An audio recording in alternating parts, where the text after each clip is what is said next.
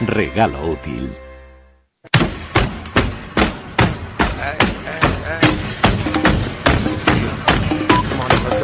Estás escuchando tu radio online de baloncesto. Pasión por el baloncesto radio.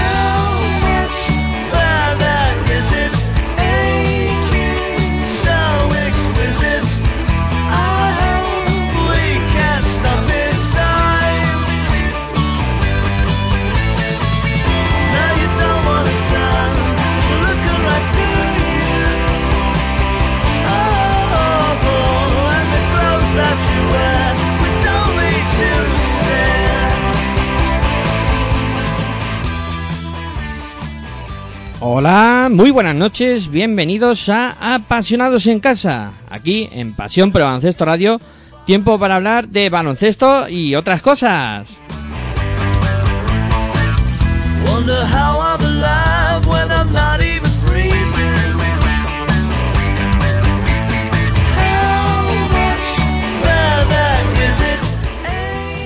Nos podéis escuchar a través de nuestra web en www.pasionporelbaloncestoradio.com y también a través de las aplicaciones que podéis descargar de manera totalmente gratuita, nuestra propia aplicación y también nos podéis escuchar a través de TuneIn Radio.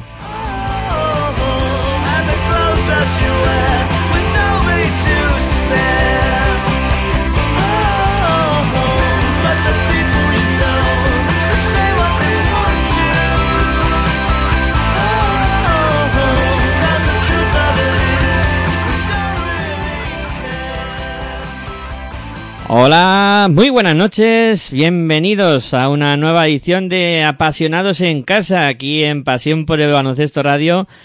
Tiempo para hablar eh, de, de otras cosas y también de, de baloncesto en estos tiempos que nos tocan vivir. Y bueno, en esta situación en la que nos encontramos, eh, me presento, soy Miguel Ángel Juárez y voy a saludar a Aitor Arroyo. Muy buenas, ¿qué tal? ¿Cómo estás, Aitor? ¿Cómo lo llevas? Muy buenas tardes, noches a todos y bueno, pues aquí estamos, ¿no? Con ganas de hablar en general, más que de baloncesto, porque bueno, ganas de hablar de baloncesto nunca nos faltan, ¿no? Pero en los tiempos que corren, pues decir esto así tan tan sencillamente no es fácil, ¿no? Sí, bueno, eh, como dijimos en el primer programa que hicimos, eh, de lo menos importante, lo más importante para nosotros, después de todo, es el baloncesto. Sí que es cierto que, bueno, eh, esta situación, pues, primero se está haciendo larga, ¿no? Y todo, ya llevamos más de un mes y, y empieza a pesar un poco en el ánimo de todos de a ver si terminamos ya con esto y vuelve un poco toda la normalidad porque moralmente también hay que estar fuerte, ¿eh? Ya, pero hablar de normalidad cuando ya han fallecido casi más de 17.000 o 18.000 personas y que vamos casi a llegar a unas cifras interminables o casi 20.000 personas se hablan, incluso algunas más, pues es, hablar de normalidad me parece muy, no sé. Algo no sé frívolo, ¿no? Sí, aparte de eso es que mm, yo llevo una semana, desde que ha iniciado la semana, enfadado y muy enfadado, ¿no? Y yo he pasado por todos los eh, modos y por todos los estados de, moral, ¿no? Eh, de estar esperanzado de- al inicio, incluso, bueno, bien, eh, a la expectativa y sin llegar a estar eh, mal de moral, o sea, muy animado, diría animado, no muy, pero sí animado, a estar decepcionado e incluso triste y ahora estoy en ese estado de enfado, ¿no? De decir, eh, estoy haciendo bien las cosas. Yo en lo personal pienso que sí porque estoy encerrado, llevo mucho tiempo ya encerrado y no, y sobre todo tengo que dar gracias porque ni nadie de mi familia y de los más cercanos a mí eh, se ha contagiado y no está pasando por problemas de salud y en este caso yo tampoco y en eso tengo que estar contento, ¿no? Pero estoy enfadado porque no sé qué hacer más para que esto se acabe, ¿no? Y, la verdad, y es que no está en mis manos ahora mismo y eso creo que es lo que más me hace estar enfadado con el mundo, ¿no?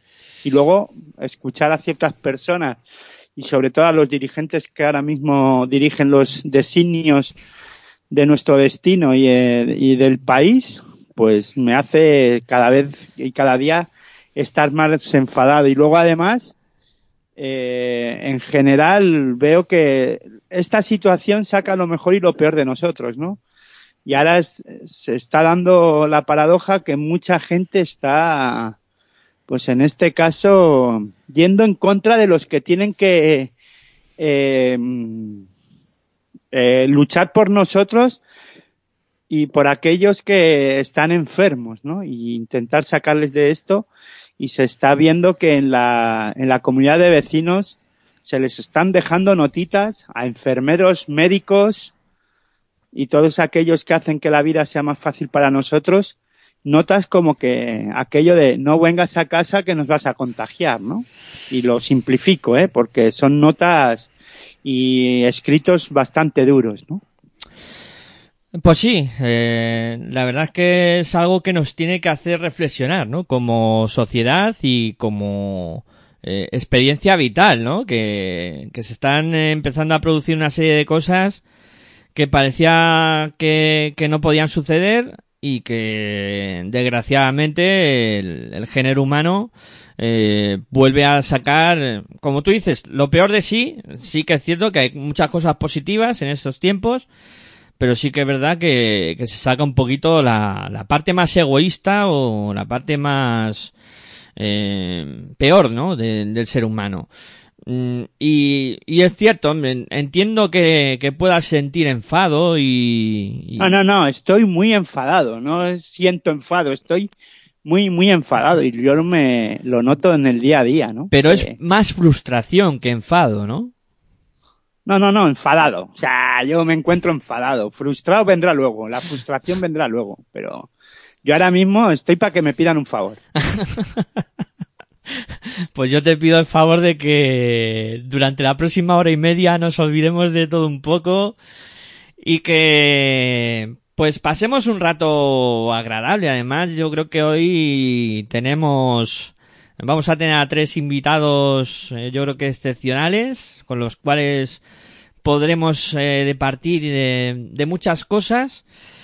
Y, y bueno, yo te cuento un poco cómo estoy yo. Yo estoy en esa época de decir, bueno, a ver si esto se acaba de una puñetera vez. Eh, porque la verdad es que, a mí se, ya se me está empezando a hacer largo. Eso sí es verdad. Eh, empecé diciendo, venga, a ver si esto a mediados de abril lo tenemos solucionado. Cuando pase la Semana Santa y tal, a ver si ya empezamos a ver un poco la luz pero con las últimas eh, noticias en las que se prevé que se eh, se extienda más este estado de alarma otros 15 días hasta el 10 de mayo pues hay como que un poco la moral dices "Oh, es que venga otros 15 días más y Pero mm, yo sigo diciendo y pensando, ¿no? Que, que tengamos que estar otros 15 días más es un problema, ¿no? Siempre y cuando esos 15 días sirva para volver a una normalidad entrecomillada, ¿no? Y a salir a la calle a vivir la vida tal y como, o más o menos como la teníamos prevista, ¿no? Eh, a mí lo que me preocupa, y eso sí que me preocupa y me llega a, a hacer que pensar es si vamos a volver a, o vamos a poder salir a la calle con esa normalidad y sin miedo, ¿no? Y eso es lo que más me preocupa. Lo demás yo creo que todo es pues mental y de cabeza, ¿no? Que te digan 15 días más, pues bueno, 15 días más. siempre y cuando se hagan las cosas bien. Pero es que, tal y como las estamos viendo, yo ya es que no me fío de nada ni de nadie. Y Sí. por eso, tal vez, eh, eso de que están sacando lo mejor y lo peor de las personas, también esto está sacando lo mejor y lo peor de mí. Yo era una persona confiable y que se fiaba, no sé si de todo, pero sí de casi todos. Pero es que ahora no me fío de casi nadie. Eh, bueno, pues dicho todo esto, y, y bueno, de, de baloncesto tampoco se puede hablar Y- mucho, ¿no? Como... Y se supone que estoy yo aquí o tenemos que estar aquí los dos para animar a la gente, ya lo sé, pero, No, hoy pero- no- ya, ya lo he dicho, yo no soy ahora mismo el más indicado, ¿no? Pero también eh, llega el momento en que eh, incluso es bueno soltarlo en las ondas y que la gente conozca también eh, que, que tras los habrá- micrófonos... imagino que habrá gente que se que comparta mi, mi forma de o que esté en esta misma situación, ¿no? Sí, sí, pero De enfado. Además- O sea, se vea reflejada en mí, ¿no? En ese aspecto. Claro, pero además ahí todo esto sirve para que eh, los que están al otro lado vean que los que estamos a este otro eh, no somos robots ni máquinas, que también tenemos Ah, no, sentimientos claro, por eso. Y que un día puedes venir eh, a hablar de una manera más alegre, otro día puedes estar, pues como estás tú hoy, enfadado, otro día triste, otro día, pues que al final son sentimientos que nos corren por dentro y expresarlos y que la gente también conozca que que a pesar de que vamos a estar aquí hora y media hablando y, y nos reiremos y, y comentaremos muchas cosas, pero que también sepan que la profesión va por dentro, en este caso. No, y es que claro, eh, yo no sé, cada uno lo lleva, como tú dices, por dentro, ¿no? Y cada uno vive una situación. Yo por suerte, eso también lo digo, estoy teniendo la suerte de que a mí ahora mismo no me está afectando el bicho eh, directamente, ¿no? Sí que alrededor, pues conozco gente, pero no son de mi familia ni amigos, ¿no? Eh, conoces de vista a unos u otros que han pasado por la eh, que les ha atacado el bicho y tal, y bueno, y lo que lees y lo que ves en televisión, escucho mucha radio y las noticias y pero lo que digo, ¿no? Yo tengo la suerte de que no me está tocando directamente. Pero también es verdad que mi situación, claro, como digo, ¿no? La situación de cada uno es individual y cada uno lo está viviendo de una manera. Yo la tengo que estar pasando solo, ¿eh? En mi casa. Y eso, hombre, una, para una persona como yo, que, hombre, no me considero la persona más afable del mundo, ¿no? Pero sí que soy de- una persona muy abierta y que se relaciona con gente y le gusta relacionarse, pues claro, pues es complicado, ¿no? Es que no hablo ni con el único que hablo así más de estos con mi familia vía pantalla de Sky o, o todos estos programas que todos conocemos, que ya hemos comentado durante varios días, eh, programas de videollamadas y tal, pero es que es complicado no tener relación de cara a cara con una persona y aunque sea para mandarle a, a freír espárragos. Aunque sea para discutir con él, es verdad. Es que no me vienen ni los de testigo de Jehová últimamente, ¿no? Con los que a lo mejor departía una mañana ahí charlando de cómo está el mundo, ¿no? Sí. ¿Dónde estarán esos señores que venían los domingos por Se la les mañana? echa de menos también, ¿eh? Sí. Venían los domingos por la mañana ahí a, pues eso, a, a departir un poquito de, de cosas y tal. A intentar convencerte de algo, ¿no? Sí. Pero es que en este caso no puedo ni entrar en conversación con ellos. Sí, y, y bueno, comentaba yo antes, Aitor, que de baloncesto poco se puede hablar. Pocas novedades al frente y... Bueno, hay alguna, ¿no? Aunque ahora ya lo iremos comentando con los diferentes protagonistas, ¿no? Ya tengo ganas de hablar con ellos. Pues sí, venga, no lo vamos a dilatar más, que ya nos espera eh, ansioso de hablar con nosotros eh, Richie Guerra, eh, que bueno, para que no lo conozca, es la voz del baloncesto ahora en Radio Vitoria. Eh, y bueno, vamos a, a departir un ratito con él a ver cómo, cómo lo lleva esta, esta situación. Venga, eh, pausita y enseguida con nosotros eh, Richie Guerra, aquí en Pasión por el Baloncesto Radio, en Apasionados en Casa. Si sientes la misma pasión del mundo de la canasta como nosotros, Escucha tu radio online de baloncesto.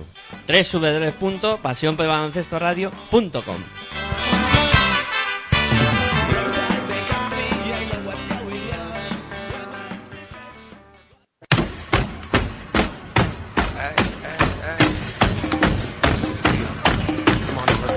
Estás escuchando tu radio online de baloncesto. Pasión por el baloncesto radio.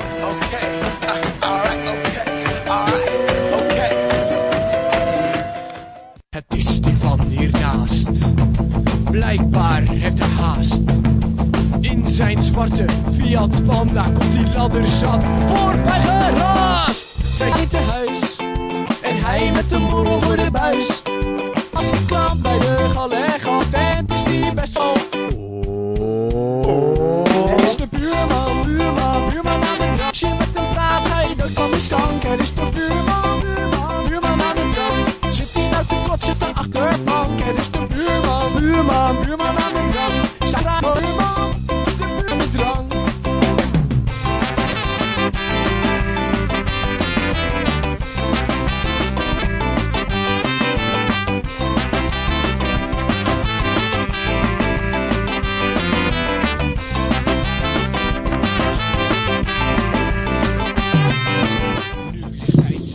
Bueno, pues ya tenemos al otro lado a Richie Guerra. Eh, muy buenas noches y bienvenido. Gabón, muy buenas noches y muchas gracias por la invitación, compañeros.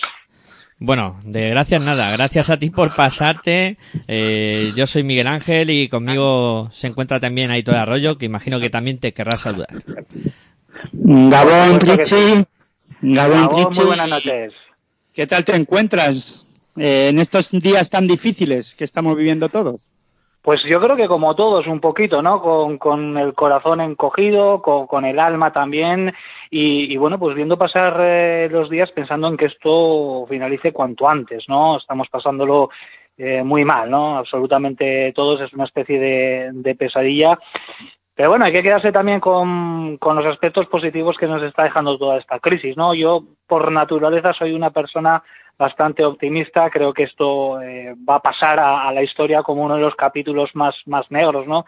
De muchísimas eh, generaciones, pero también podemos extraer eh, muchas cosas eh, positivas. Así que aquí en casa, en mi casita de, de Vitoria, estoy pasando el confinamiento eh, yo solo, como, como quien dice, nadie me molesta, tampoco puedo molestar yo a mucha gente y, y bueno, pues esperando a que finalice todo esto y poder volver a cantar triples de Basconia. Eh, bueno, estás entonces en la misma situación que Aitor, que Aitor decía que estaba solo también y que, eh, pues eso, eh, se sien- yo por lo menos, en, en mi caso estoy con familiares y tal, pero ¿cómo se lleva esto solo? Porque Aitor nos comentaba que, que cada vez es, pues le cuesta más, ¿no? Y, y al querer comunicarse con alguien cara a cara, pues también tiene que, pues, eh, echarse uno en falta esa- esas cosas. Cuesta, sí, sí, sí, no, sin duda cuesta. Lo que pasa que, que hay muchos aprendizajes, ¿no? En esta situación y uno de ellos tiene que ser, al que le toca vivirla solo, pues aprender precisamente a, a vivir con, con esa soledad, ¿no?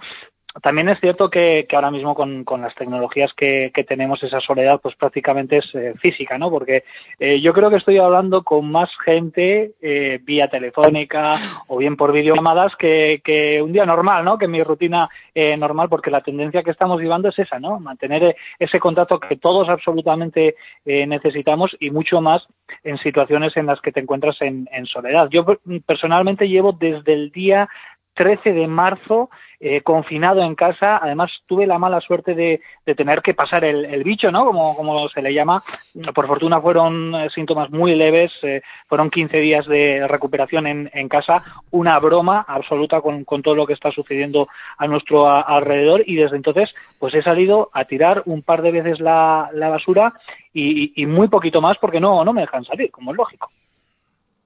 Yo no sé si tú estarás pasando por el, o habrás pasado por los mismos eh, estados que yo, aunque, bueno, tú has pasado el bicho, te ha tocado vivirlo de refilón, como tú, como bien dices, porque hay gente que lo está sufriendo y mucho y con más gravedad de lo que lo has pasado tú. Pero no sé si estarás pasando por lo mismo que yo, ¿no? Yo en un principio empecé muy animado, luego vino esa fase de, bueno, de desánimo y ahora estoy en ese estado de enfado No sé si tú Sí. habrás pa- estarás por lo mismo. Yo creo que un poquito enfado, un poquito de, de hartazgo, porque llevamos un, mes. He perdido la cuenta, pero yo creo que más o menos un mes. Nos quedan un par de semanitas más y lo que te rondaré, ¿no? Porque ya se está hablando incluso de, ampliar un poquito más este, este encierro. Y, y sí, ¿no? Yo creo que lo ha relatado perfectamente. La- las fases. La primera, eh, por supuesto, la, la sorpresa, la incertidumbre por saber eh, cuál va a ser la evolución de todo esto, cuánto tiempo vamos a estar. Luego llega la aceptación, ¿no? En el momento en el que ya te das cuenta de que esto tiene que ser así durante unas cuantas eh, semanas. Y ahora mismo eh, yo no hablaría tanto de, de enfado porque es que a- con quién nos vamos a enfadar con el virus si no vamos a poder ni siquiera ponernos en contacto con él para para hacérselo para hacérselo llegar. Eh, más de, de, de hartazgo pero ya no por el hecho de estar en casa por el hecho de, de, de que este bicho haya cambiado nuestras vidas, sino por ver todo lo que está sucediendo, ¿no? Y esa cifra dramática que a diario nos llega, que sobre todo que es la cifra de, de las personas fallecidas, eh, tener un, que más que menos tiene alguien cerca, ¿no? Que, está sufriendo la pérdida de, algún familiar, de algún amigo en Vitoria, por ejemplo, pues fue una de las zonas, ¿no? Eh, eh, cero de, inicio, ahora estamos muchísimo mejor, pero sin duda el eh, sentimiento ahora mismo es más de, de, eh, de drama, de tristeza por, por toda esa gente que se está yendo, ¿no? Una generación de, gente mayor que, que luchó muchísimo, ¿no? Por, por, conseguir todo lo que tenemos absolutamente, mm, eh, pues todas las generaciones, ahora mismo quizás un poquito más jóvenes, y que se están yendo tristemente en la más absoluta de las soledades y de una manera realmente triste. Eh, comentabas que, que bueno que has sufrido la enfermedad, eh, por suerte pues te has recuperado. Eh, habrás sentido miedo, pánico, porque claro, oyendo lo que se oye por televisión, decir, joder, a ver si no voy a poder con esto, pero bueno, al final eh, la cosa se supera y, y bueno, sale uno adelante. Y luego otra Pues, curiosidad. Has dado con la tecla, has dado con la tecla porque precisamente seguramente haya gente que nos esté escuchando ahora mismo en el programa y, y tenga lo mismo, en una sintomatología leve, que en principio pues, se puede quedar en fiebre, se puede quedar en una tos, que no te ataca a los pulmones, a, a las neumonías, pero claro, como es una enfermedad nueva, pones la tele, ves lo de siempre, hay un monotema y así el aspecto psicológico es lo más importante, ¿no? Y, y yo creo que el mensaje que tenemos que enviar si no hay una, un síntoma grave es ese, mantenerse fuerte psicológicamente es inevitable pensar en cómo puede evolucionar ese virus dentro de, tu cuerpo porque hay gente que, empieza muy bien y acaba muy mal, eh, pero mantenerse fuerte mentalmente para mí, compañeros, es lo más importante y es el mensaje que me gustaría mandar. Y, y decías que había salido un par de veces nada más a tirar la basura y me surgía la curiosidad de cómo están eh, siendo tus de alimentos, si tienes ayuda externa, si lo haces online o, cómo va. Pues mira, a- ayuda externa, afortunadamente mi familia pues eh, me ha echado un cable en todo este eh, proceso, ya no solo en la quincena en la que estuve enfermo, sino también en la posterior cuarentena que tenemos que, que guardar, además cuarentena absoluta, pues eh, eh, los familiares, concretamente mi, mi hermano mayor, pues ha estado eh, trayendo la, la comida hasta mi casa, sin contacto de ningún tipo, dejándola en la puerta de, de mi casa y así hemos eh, funcionado bien. Es cierto que justo esta semana, el lunes, ya finalizaba mi periodo de cuarentena porque los médicos están estableciendo que hay que estar eh, completamente aislado eh, desde que sufres el primer síntoma durante un mes y este pasado lunes ya cumplí con ese periodo de cuarentena. Por tanto, ya la siguiente compra que me toca mañana o pasado ya podré ir a realizarla yo. Arrasar el súper. Bueno, bueno, eso va- para mí va a ser como la mejor de la- las mejores de las vacaciones de, de mi vida, poder eh, acercarse hasta el supermercado, eh, comprar el pan y hacer todas estas cosas que eh, antes no valorábamos, ¿no? Pequeños detalles es otro de los aprendizajes, algo que, que, esos pequeños gestos, esos pequeños eh, detalles que ahora mismo pues, pues valoramos, ¿no? Porque nos los han quitado y en cuanto los recuperemos, eso va a ser un auténtico subidón, no tengo ninguna duda. Bueno, y si os parece, podemos hablar de lo menos importante, dentro de lo más importante de, de lo menos importante para, para la gente, ¿no? Y para nosotros lo más importante, o por lo menos aquí en Pasión por el Baloncesto Radio, que es tema baloncesto, Vasconia, Vitoria, eh, Richie siendo la voz ahora pues más reconocida, ¿no? Dentro de Radio Vitoria, dentro del, del baloncesto, ¿no? Allí en Vitoria. Eh, ¿Cómo te comunican y cómo lo recibes tú que vas a ser el que sustituya a un crack como Rafa Muntión? Bueno, pues eh, con una llama- llamada del que era mi jefe en ese momento, porque bueno, yo llevo, eh, o en ese momento llevaba bastantes años eh, haciendo seguimiento de no solo de Basconia, de otros deportes también, fútbol a la vez en Radio Euskadi, ¿no? En una emisora hermana, vamos a decir, de, de Radio Vitoria. Y bueno, pues yo era consciente de que eh, si la empresa decidía que el relevo de Rafa Munción estaba dentro de la, de la propia empresa, de- del propio grupo de, comunicación, bueno, pues tenía algunas eh, papeletas, por tanto, la ilusión sí que estaba ahí, pero yo en ningún momento me esperaba, ¿no? Que, que el reto eh, pudiese llegar. Así que fue una llamada de teléfono, quizás una de las más importantes de mi vida, sin duda, por lo menos en lo que se refiere al terreno laboral. Siempre estamos creciendo, siempre estamos con la ilusión. De dar pasos adelante, pero este sin duda es eh, uno de esos eh, trabajos que yo siempre he dicho que era un poco la joya de la corona, ¿no? Por lo menos aquí en, en Vitoria-Gasteiz, porque muy poquitos periodistas hoy en día, con todo lo que está cayendo, tienen la oportunidad de hacer el seguimiento de un equipo, ya sea de fútbol, de, de baloncesto, con todo el gasto que eso genera a una empresa. Y aquí en Vitoria, de hecho, el único medio de comunicación que se desplaza con Vasconia es ese. Por tanto, yo lo recibí con, con una alegría enorme, con un sentimiento de, responsabilidad tremendo, ¿no? Porque eh, sabía perfectamente y sé perfectamente lo que significa Rafa, ya no solo en Vitoria, sino en el contexto eh, europeo. Eh, y eh, bueno, pues también os tengo que os tengo que reconocer que con pelín no de vértigo, pero sí con cierta incertidumbre por saber pues cómo iba a recibir eso el, el eh, vasconismo y si iba a ser aceptado, ¿no? En- entre la familia del Vasconia.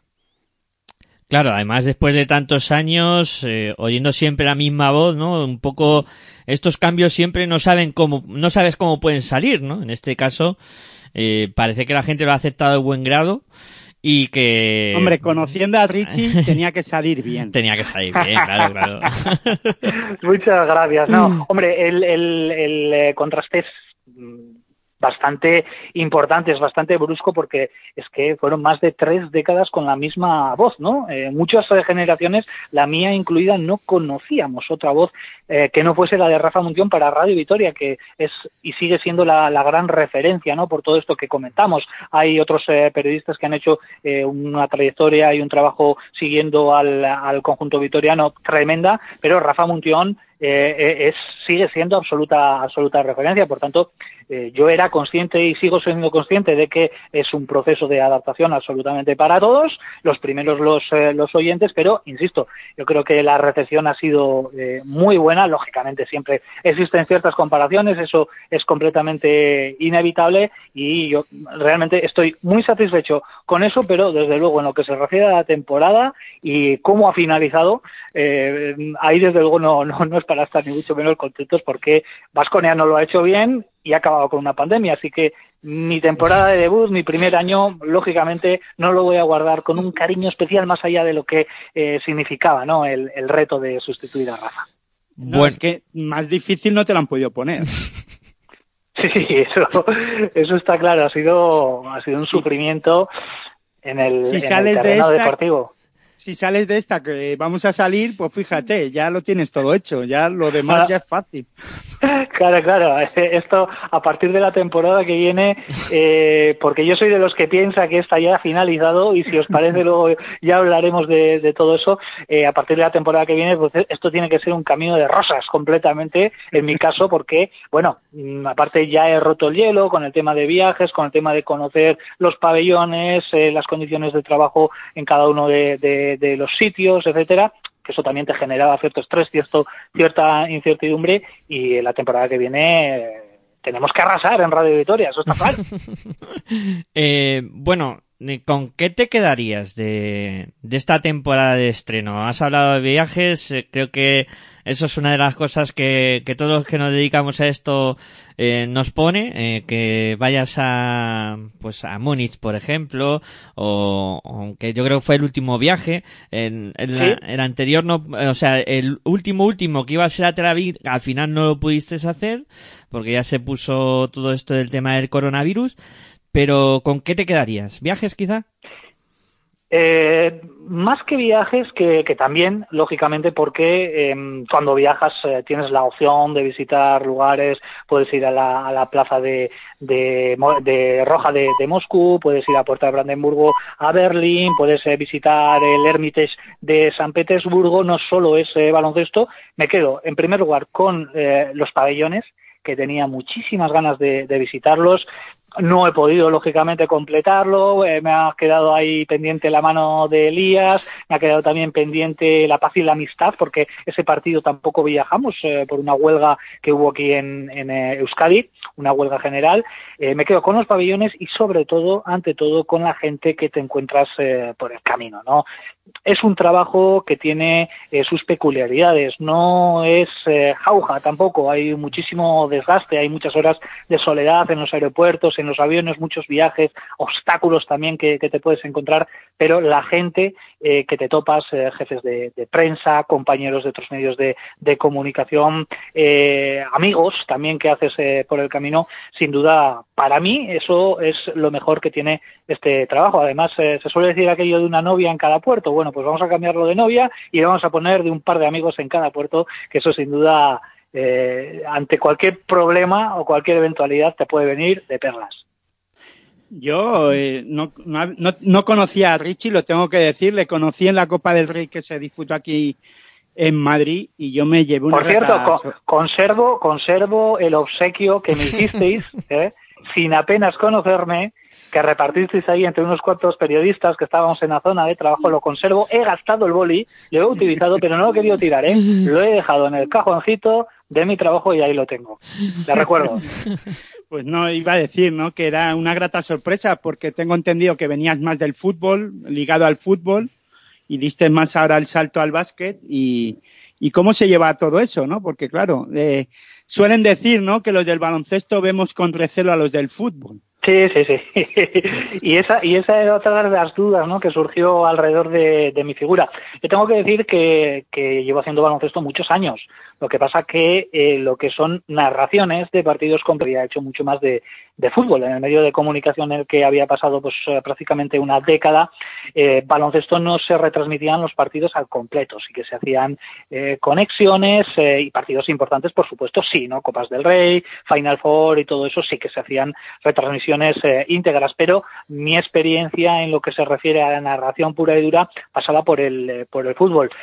Hay recelo, hay dudas, porque siempre vas a tener esta eti- etiqueta de futbolero, ¿no? Dentro de, de lo que es el entorno del, del básquet, pero yo creo que se ha salvado perfectamente. Y os voy a decir una cosa, eh, para mí, eh, sinceramente, es más sencillo, conociendo eh, los dos desbordes, más sencillo narrar el baloncesto que narrar el, fútbol. También se suele decir que el que pasa de fútbol a baloncesto lo tiene un poquito más sencillo porque en el básquet pasan muchas más cosas, hay más cosas que contar que en el fútbol y si has cogido esas tablas narrando partidos de fútbol, luego aplicarlas al baloncesto con unos mínimos conocimientos, pues es un poquito más, más sencillo. Pero no te voy a negar que ha habido eh, ciertas personas, ciertos gurús del baloncesto que han tenido un poquito de, de recelo ¿no? sobre, sobre ese paso de fútbol al, al baloncesto. No, eh, además el fútbol y el baloncesto a la hora de narrar son otros ritmos, ¿no? Claro. Y lo que tú dices es mucho más fácil luego porque el ritmo del fútbol, bueno, pues ahí pasan menos cosas en menos tiempo y, eh, bueno, en mucho más tiempo a lo mejor, pero claro, eh, a la hora de ¿Sabes lo que contarlo más. En fútbol, en fútbol eh, tú tienes que tener muchísimos recursos, ¿no? Para rellenar esos esos huecos, ¿no? En los que hay un jugador tendido en el terreno de juego y tienes que llenar esos 20 segunditos. Ahora con el VAR, imagínate, 3, 4 minutos interminables hasta que llegas a la decisión. Y en baloncesto es todo lo contrario. En baloncesto tienes que seleccionar lo que cuentas porque todo no se puede contar. El ritmo es eh, frenético, la circulación de balón, etcétera. Entonces, el eh, truco o lo que yo he aprendido en esta, en esta temporada, eh, con los 51 partidos creo que he podido contar, es seleccionar lo que cuentas, porque todo en baloncesto es imposible. Tienes que elegir lo más importante para trasladárselo al, al oyente. Y ahí está el reto. Una vez que ya consigues eso, ya vas dando pasitos hacia adelante. Eso, voy a ser un poco, perdona Miguel, Sí. voy a ser un poquito malo y si me permite Richie, es un poco así, pero eh, es una broma, pero fíjate, eh, vas a hacer los cuartos, haces la Copa del Rey, eliminaban a Vasconia en cuartos de final con el Juventud. Sí, eh, eh, claro, pero eso fue el año pasado. Este año ni nos hemos Claro, claro, por eso. Pero mira quién eligen para la voz de, de Radio Victoria en el- con el Vasconia. Alguien que a lo mejor Sí, sí, la, trae mala la suerte, es ¿no? que son, son tiempos, perdona, eh, son tiempos. eh, eh, lo decía siempre Munti, ¿no? Que no siempre iba a ser eh, jamón, que iba a tocar mortadela tarde o temprano. Y, y bueno, parece que la mortadela ha llegado y, casualidad de la vida es justo cuando cuando me toca a mí no, no contarlo. Pero yo creo que llegarán también los buenos tiempos para para Baskonia, volverán esos esos buenos eh, tiempos y ahora pues nos toca un poco de, de sufrimiento. Llevamos varias temporadas sin títulos. Y esta temporada sin copa, además. O sea, que tú fíjate. Claro, claro. sí, un poco duro, ¿eh? Ha sido un poco duro yo creo que para todos, ¿eh? Porque eh, nos decía, ¿no? Eh, aficionados, había, ¿eh? lógicamente en, en Málaga, muchos, porque aquí hay una tradición copera tremenda, como bien sabéis, y la gente se coge vacaciones a principio de año en las fechas de la Copa. Y, hay mucha gente que no pudo echar atrás esas, esas vacaciones y se desplazó a, eh, a Málaga, ¿no? Se puso colorido, pero yo creo que todos estamos de acuerdo que una copa sin Basconia es una copa diferente, por lo menos. No voy a decir eso de que no es una copa, pero es una copa eh, diferente, aunque lógicamente luego hay que hacer méritos deportivos para estar. Y el Basconia este año no los hizo, todos lo pudimos ver, no lo mereció, hizo una primera parte de, campaña muy mala y en casita lo tuvo que ver por méritos propios, eso es indudable. Sí, además nosotros, eh, Aitor y yo, hemos vivido la Copa como aficionados y luego como medio de comunicación. Y es cierto, ¿eh? Sin Vasconia, la Copa no es lo mismo. Eso es- y está además claro. esa frase mítica de siempre nos quedará Vasconia. Siempre nos queda Vasconia. Sí, la verdad es que sí. eh, queremos ganar ya una copa, llevamos mucho tiempo. ¿eh? La- el último título eh, fue del de Liga, ¿no? El famoso 2 más 1 de Fernando San Emeterio 2010, creo recordar, y la última copa creo que llegó un par de años antes. Eh, claro, hay una hegemonía, hay un- una bipolaridad tremenda. eh, tan solo ha conseguido Valencia Basket, ¿no? Arrebatar una liga a Barcelona y Real Madrid en, los últimos años y, y, bueno, pues cada vez es más complicado, ¿no? Poder, poder ganar títulos, pero no es lo que se le pide a Vasconia, ¿eh? Creo que eso hay que dejarlo claro. Lo que se le pide a Vasconia y lo que se le ha pedido este año y por eso ha recibido tantas críticas es eh, que sea Vasconia, ¿no? Que, que saque ese carácter, que sea un equipo competitivo, que no tire la toalla en los partidos y luego si llegan las victorias, si llegan los éxitos, las finales o los títulos, pues mejor que mejor. Pero lo más preocupante ahora mismo en en Vasconia es esa pérdida progresiva de, carácter, ¿no? De, de personalidad que este año más que nunca, por lo menos eh, hasta la llegada de Dusko Ivanovic, pues se hizo muy palpable en el, en el equipo. Eh, bueno, ya si queréis, eh, nos metemos un poquito a hablar de, de básquet, lo que ha supuesto esta temporada hasta que llegó el parón, como tú decías, con dos partes. Creo que además nosotros en, en Territorio ACB, que es el programa que dedicamos a la Liga Andesa ACB, lo hemos comentado, ¿no? Esa pérdida de carácter también de Vasconia, que no parecía ser el mismo equipo y que tras la llegada de Dusko Ivanovic y cuando el equipo parecía que estaba cogiendo onda y ahora ha pasado esto en el mejor momento, ¿no? Sí que es cierto que el equipo había cambiado dinámica con Dusko, eh, también la recuperación de jugadores que ha sido una, mm, una temporada muy difícil en cuanto a, a lesiones para, para el conjunto eh, de Vasconia y, y luego, eh, tema Euroliga, que también se estaba peleando ahí en mitad de tabla por intentar llegar finalmente a, a los playoffs. Eh, un poco la temporada ha sido con dientes de sierra, pero sobre todo eh, destacando eso, dos partes diferenciadas, eh, la primera con Perasovic y la segunda con, con Dusko. Sí, sí, bueno, yo creo que ha resumido perfectamente, ¿no? Lo que lo que ha sido la, la temporada, lo que está haciendo, ¿no? Vamos a, guardar ahí una pequeña posibilidad de que de que esto continúe. Eh, la cosa no arrancó nada bien. Eh, se lesionó en eh, el primer partido de liga. Al poco tiempo cayó eh, Patricio Garino. Luca Vildoza también se lesionó en el hombro en la tercera jornada de, Euroliga y hasta que se decidió que pasase por el quirófano eh, jugó muy mermado, mermado y, y estamos hablando de tres jugadores prácticamente titulares en Basconia. Entonces, eh, ya cuando tienes que empezar con esa rémora tremenda, eh, una campaña tan exigente como la que tienes por delante, la primera con 18 equipos de Euroliga, en Euroliga con un calendario tremendo en cuanto a frecuencia de, de partidos, pues, pues, eh, pues ya es difícil, ¿no? Y yo creo que el equipo se fue cayendo muy poquito a poco, ¿no? Con Belimir Perasovic. El comienzo no fue malo, eh, los primeros partidos el equipo competía, pero no conseguía conseguir victorias y el hundimiento total eh, llegó con eh, una secuencia de tres partidos eh, en los que Vasconia cayó por más de 30 puntos, ¿no? Estamos hablando de que en esa fase de la competición el conjunto que dirigía Peras encajó varias de las derrotas más sonrojantes de toda su historia.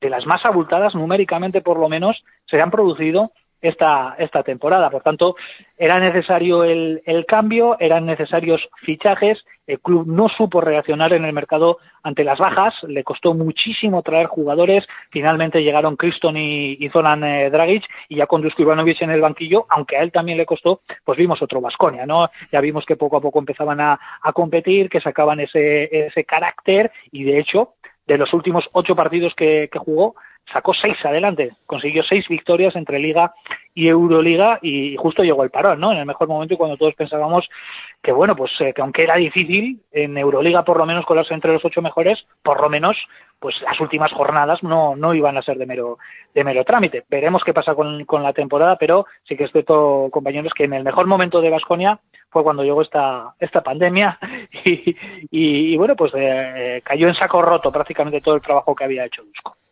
Y ahora, ¿cómo ves el futuro de la competición? Porque se habla mucho, o se ha hablado, la última noticia que sabemos es que a lo mejor, con entrecomillado, se quieren llevar la, el final de Liga Gran Canaria. Solo 16 equipos. Eh, los dos equipos que están por abajo, pues no, no participarían. ¿Qué pasará? ¿Qué piensas tú que pasará? Y si es bueno que no haya ascensos y descensos.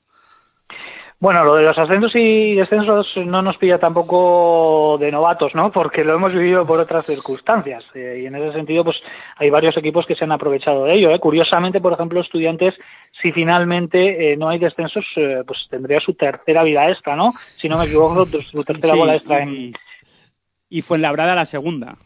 y Fuenlabrada la, la, la segunda. Bueno, pero al, al margen de todo esto, yo creo que ahora lo, lo importante eh, es la salud, lo importante es acabar con todo esto. Yo veo absolutamente lógico que, todas las competiciones estén sondeando los, diferentes escenarios, ¿no? Porque es su negocio, al igual que nosotros cuidamos de nuestras empresas y de nuestros eh, negocios, ellos tienen que hacer lo propio, en este caso con, las competiciones. Eh, yo si tuviera que aventurarme ahora mismo, yo pienso que no se va a jugar absolutamente nada, que no se va a jugar la Liga y que tampoco se va a jugar eh, la Euroliga. Canarias, como bien se ha ofrecido, no solo a la Liga, se está ofreciendo como como prueba piloto absolutamente para todo, ¿no? También para la Euroliga, también para, para el turismo, ¿no? Durante este, este verano. Podría ser una opción. Yo lo que no veo es que la competición, aunque sea puerta cerrada, eh, transcurra con, con, más o menos normalidad, ¿no? Con, con los equipos disputando eh, sus partidos en sus eh, pabellones por el tema de viajes y así.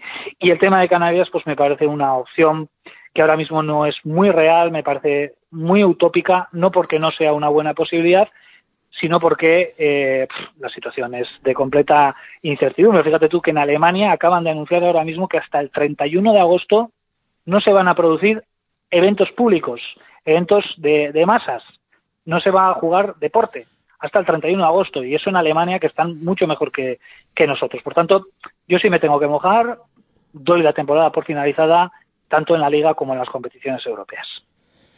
Mm, yo creo que también, a colación de esto, eh, la Liga China, que, que, era la que primero iba a arrancar, porque evidentemente ellos sufrieron el problema antes que nadie y tenían previsto arrancar eh, ahora primeros de, mayo, al final lo han pospuesto también para, para julio. Eh, están ya hablando de un escenario en el que como muy pronto se podría jugar en junio julio con, con el verano. Sí, sí, el 1 de julio. El 1 de julio. Y yo creo que China es, es un buen indicador, ¿no? Al margen de, de toda la información que, que, nos han estado ocultando, pero bueno, ellos sabrán la, la situación que tienen, ¿no? A la hora de, de ese, esa desescalada que, de la que tanto se está hablando, ¿no? En la que ellos se encuentran inmersos. Han iniciado ya hace un par de semanas, eh, desconfinando, digamos, Wuhan y toda la zona, la zona cero, y se está hablando que la liga mm, no va a poder arrancar hasta el 1 de julio. Y eso que van dos meses por delante de lo que se supone que es la crisis sanitaria en Europa. Con lo cual, eh, son situaciones que, que tampoco se pueden extrapolar al 100%, pero sí que sirve de, de indicador para hacernos una, una idea de lo que podemos tener por delante y es lo que a mí personalmente me lleva a pensar con bastante pesimismo ¿no? de cara a la continuación de, de las diferentes competiciones en Europa y en la NBA también, por supuesto. Es que en cuanto haya un contagio de algún jugador, ya estamos otra vez en las mismas. Estamos para atrás, volvemos para atrás. Claro, claro, claro, claro, y eso, y eso en cualquier deporte, ¿no? Ya también en el fútbol que hay muchísimo más dinero en juego, ¿eh? Está- Están en- absolutamente en otra, en otra dimensión, están hablando de eso, ¿no? Vale, vamos a reanudar la competición, lo vamos a hacer a puerta cerrada, pero en cuanto se dé un caso positivo, se suspende definitivamente. Y yo creo que va a ser complicado que, que no se den casos positivos durante, durante el verano, eh, visto lo visto, ¿no? Ahora mismo con, con todo este rollo también de los asintomáticos que ahora están intentando detectar, pero que, que se puede prolongar durante, durante mucho tiempo. Sí, aquí o, o se hacen muchos test y se va seleccionando a, a la población que esté, eh, en este caso, con el virus y se va separando una de otra o, como bien estáis comentando, esto va a ser complicado que al final se pueda hacer eh, cualquier eh, evento público con, con mucha gente en un mismo sitio porque se puede en cualquier momento volver a la casilla de salida. Eh, además, eh, te leía en Twitter, creo recordar, porque ya de uno tantas cosas y mira tanto que mañana, si no me equivoco, eh, comparece el jefe de Euroliga, Bertomeu, Sí, para pues comentar algo, ¿no? Veremos a ver qué, qué dice porque evidentemente si la Euroliga cierra y tal, yo creo que, que ya las ligas que quedan por, por cerrar, que me parece que ahora mismo solo hay dos a nivel europeo, que es Francia y, y la ACB, eh, yo creo que si Euroliga dice, mira, hasta aquí hemos llegado y, y veremos a ver cómo resolvemos el tema económico, que al final es lo que está encima de la mesa, por lo que quieren insistentemente seguir la competición. Si Euroliga anuncia que cierra, yo creo que el siguiente paso es que la ACB sigue lo, sigue el camino, vamos. Sí, sin duda. También te digo que yo creo que mañana eh, no se va a anunciar una decisión de esas características, eh, por lo que me ha llegado eh, y también por, eh, por la intuición periodística que, que muchas veces tenemos.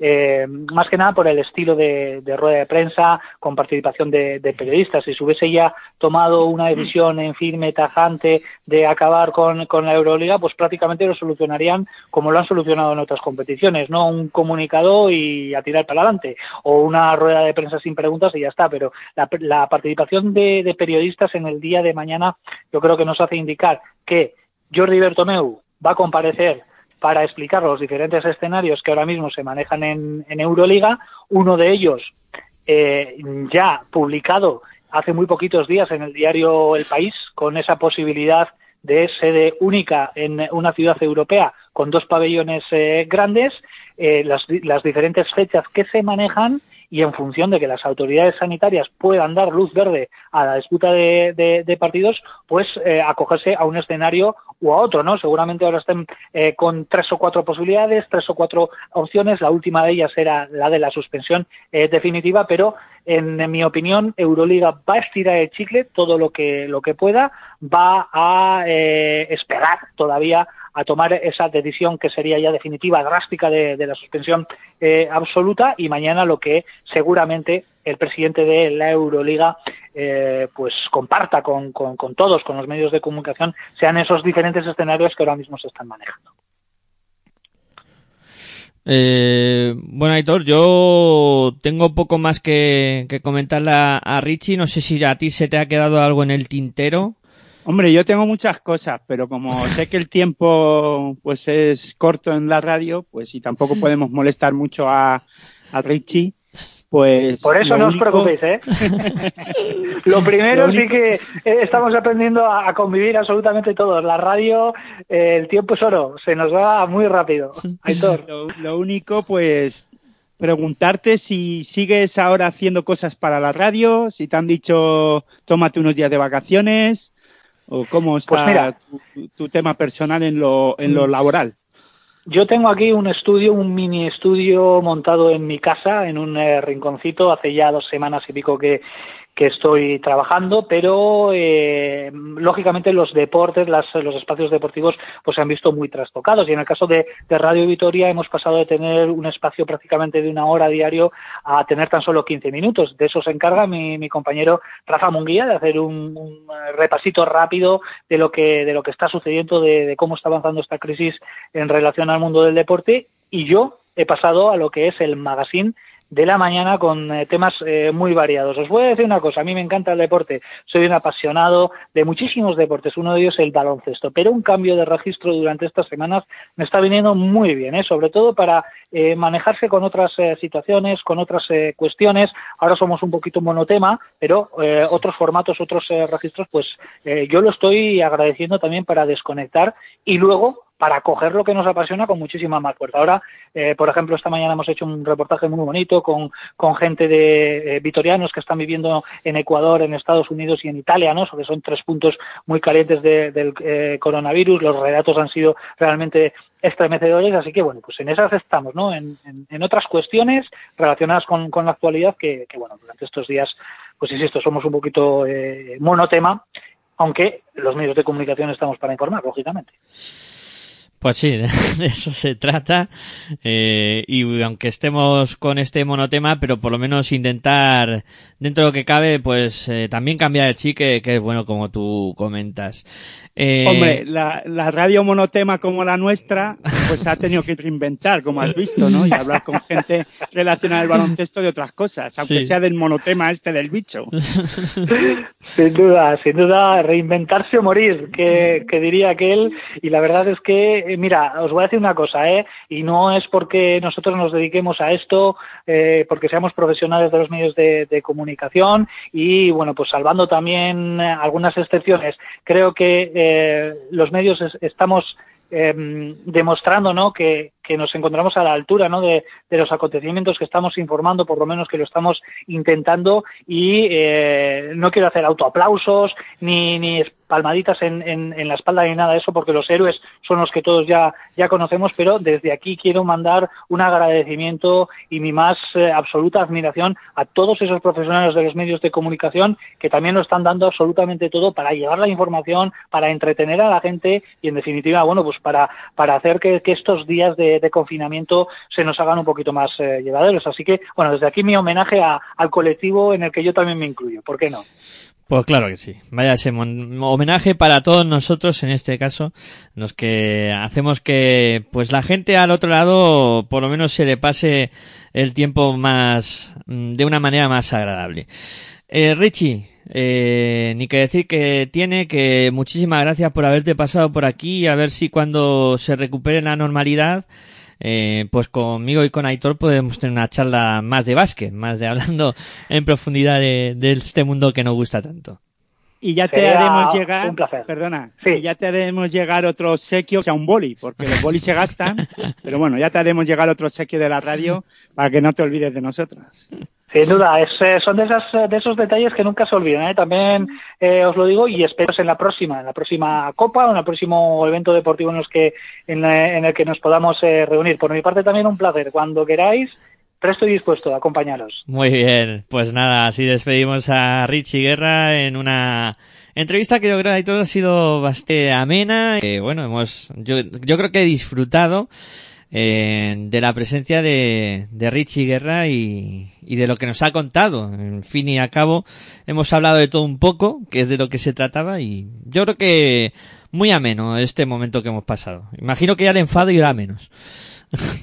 Sí, bueno, ya sabes que mis enfados duran el tiempo que duran, ¿eh? Ojo, cuidado, que tampoco es esto no va a ser eterno, ya poco a poco se me va pasando y se me estaba pasando, ¿no? Pero tenía que acabar, o por lo menos eh, decirlo en algún lado, ¿no? Sí, sí, Porque y ya sabes, ya me conoces, ¿no? El- los enfados se me pasan sobre todo hablando, eh, Claro en sí. general, de, cosas varias y si es de baloncesto, pues mucho más. Aunque es verdad que estoy algo enfadado porque la situación baloncestística está complicada, ¿no? Y, y se oyen y se leen cosas muy variopintas y que ahora mismo la FEP, ya que bueno, que van a seguir hablando. Se han reunido hoy y han dicho que, bueno, pues que hablarán. Hay equipos que quieren que se continúe la competición, otros no, y otros dicen que, que nos quedemos ya en casa. Y es que no sé ya dónde está la solución, la mejor solución. ¿eh? Yo creo que, que esto, que esto va para largo, ¿no?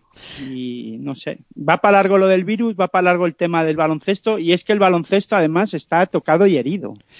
Claro. Yo pensé que lo, cuando comentabais lo de Bertomeu, ¿no? Lo que pasa que, bueno, no he querido comentarlo, ¿no? Pero, eh, no sé a qué tiene que salir ahora el presidente de la Euroliga. Pero bueno, eh, yo pensé que iba a salir o que mañana saldría a hablar de las licencias A, a eliminarlas o algo así, pero no, no creo que caerá esa breva. Eso es más Se lo complejo. podemos preguntar a, a los siguientes compañeros, a Sí, ver qué piensan eso ellos. sí, a Y ver, a lo mismo sale y nos da una sorpresa Bertomeu.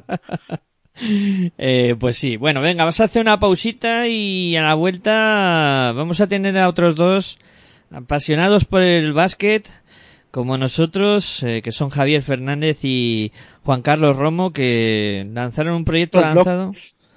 Eh, Perdón, Aitor. Sí, otros locos de esto. Sí, sí, otro loco de, de esta. Y locos que nosotros porque estos abren una radio de Bilbao Sí, sí. Es que son muy de Bilbao. Eh, venga, hacemos una pausita y a la vuelta estarán con nosotros Javier Fernández y Juan Carlos Romo de Espe Basket Radio, aquí en Apasionados en Casa, en Pasión por Baloncesto Radio. Si sientes la misma pasión del mundo de la canasta como nosotros, escucha tu radio online de baloncesto. www.pasionporbaloncestoradio.com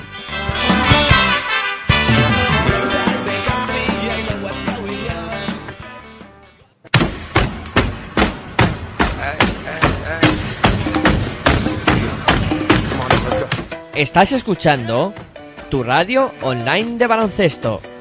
Pasión por el baloncesto radio.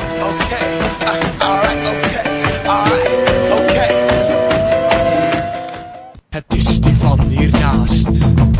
Blijkbaar heeft hij haast. In zijn zwarte Fiat Panda komt die ladder zat voorbij geraast. Zij zit al jaren niet te huis. En hij met een borrel voor de buis. Vast geklampt bij de galego. Voor een oude vent is die best wel mal. Buurman, buurman, buurman aan de drank. Als je met hem praat, ga je dood van de stank. Er is de buurman, buurman, buurman aan de drank. Zit hij nou te kotsen op de achter? Buurman aan de drank. Zat hij nou te draaien of loopt hij gewoon mank? Er is de buurman, de buurman, de buurman is aan de drank.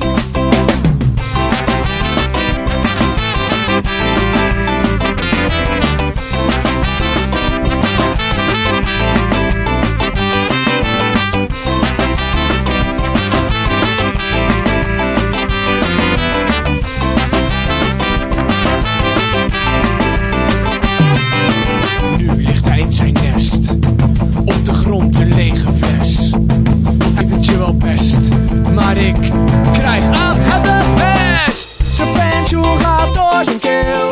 En hij ziet haast altijd scheel. Word ziek van zijn geloof. Voor een oude vent is die best wel mal. Er is de buurman, buurman, buurman aan de drank. Als je met hem praat, ga je dood van de stank. Er is de buurman,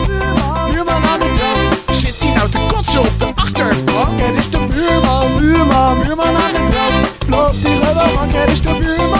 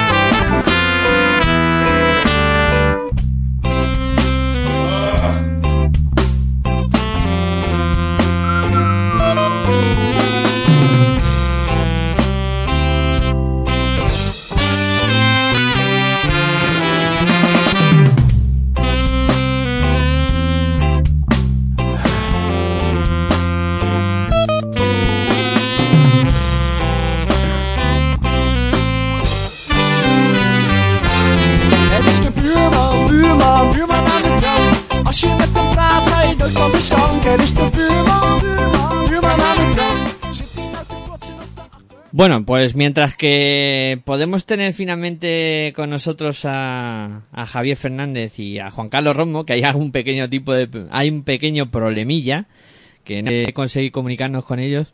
Eh, te quería comentar una cosa, eh, además de lo que ha dicho eh, Richie Guerra durante la entrevista, ¿no? Que es un poco en el momento en que ha explicado cómo es el ser comentarista de fútbol y el cambio a baloncesto. Y hay una cosa que ha dicho que me comentaste tú hace tiempo y que me decías eh, que, que tenía que mejorar yo en ese aspecto, que era todo, que, que en eso el cambio con la baloncesto era muy era muy particular y que yo en, en su momento intentaba contar todo y al final me aceleraba demasiado y no quedaba bien. Y en eso eh, me ha recordado a también cuando yo también cometía errores, ¿no? Porque al final eh, Hombre, son- siempre se cometen, siempre tenemos muchos y, pero bueno, nosotros somos autodidactas, como yo siempre digo, ¿no? Vamos aprendiendo sobre la marcha y sobre los errores se aprende, ¿no? Lo que hay que aprender es, pues eso, y escuchar a mucha gente y escuchar a todo el mundo y, y coger lo mejor de, ca- de cada uno, pero siempre tener una algo propio, ¿no? No copiar a nadie, sino aprender, pero no sé, tener un estilo un estilo propio. Y Richie lo tiene, tú lo tienes, y los demás comentaristas, o en este caso, eh, gente que cuenta los partidos, eh, lo tienen, ¿no? Y, y bueno, eh, lo del ritmo del fútbol al baloncesto es totalmente diferente, está claro. El ritmo de, de juego del fútbol no tiene nada que ver a, nada que ver al del baloncesto. El ritmo del baloncesto siempre pasa cosas los segundos, hay jugadas eh, en las diferentes posesiones de 24 segundos hay diferentes jugadas y un gol en poco en poco tiempo, ¿no? Hablo de gol por, por la lo de- del fútbol, ¿no? Siempre se ha dicho, el baloncesto es diferente y es tan que puede haber un gol cada 24 segundos, ¿no? Exactamente, esa es la historia. Venga, ahora sí que vamos a, volver a intentar la comunicación con Javier Fernández y con Juan Carlos Romo, a ver si esta vez si tenemos más suerte y, están ya eh, con nosotros aquí en Apasionados en Casa, en Pasión por Baloncesto Radio, pues eh, viviendo este confinamiento y hablando un poquito de, de otras cosas y, y de baloncesto. Es la misma pasión del mundo de la canasta como nosotros, escucha tu radio online de baloncesto. www.pasionporbaloncestoradio.com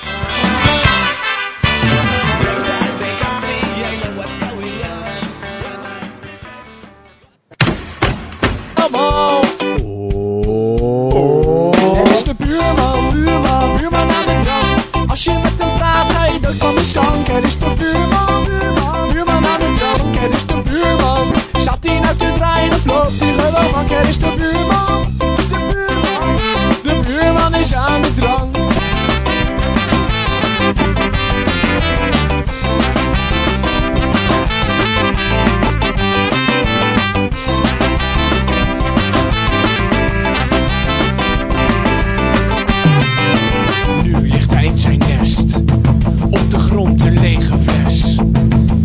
vindt zijn leventje wel best.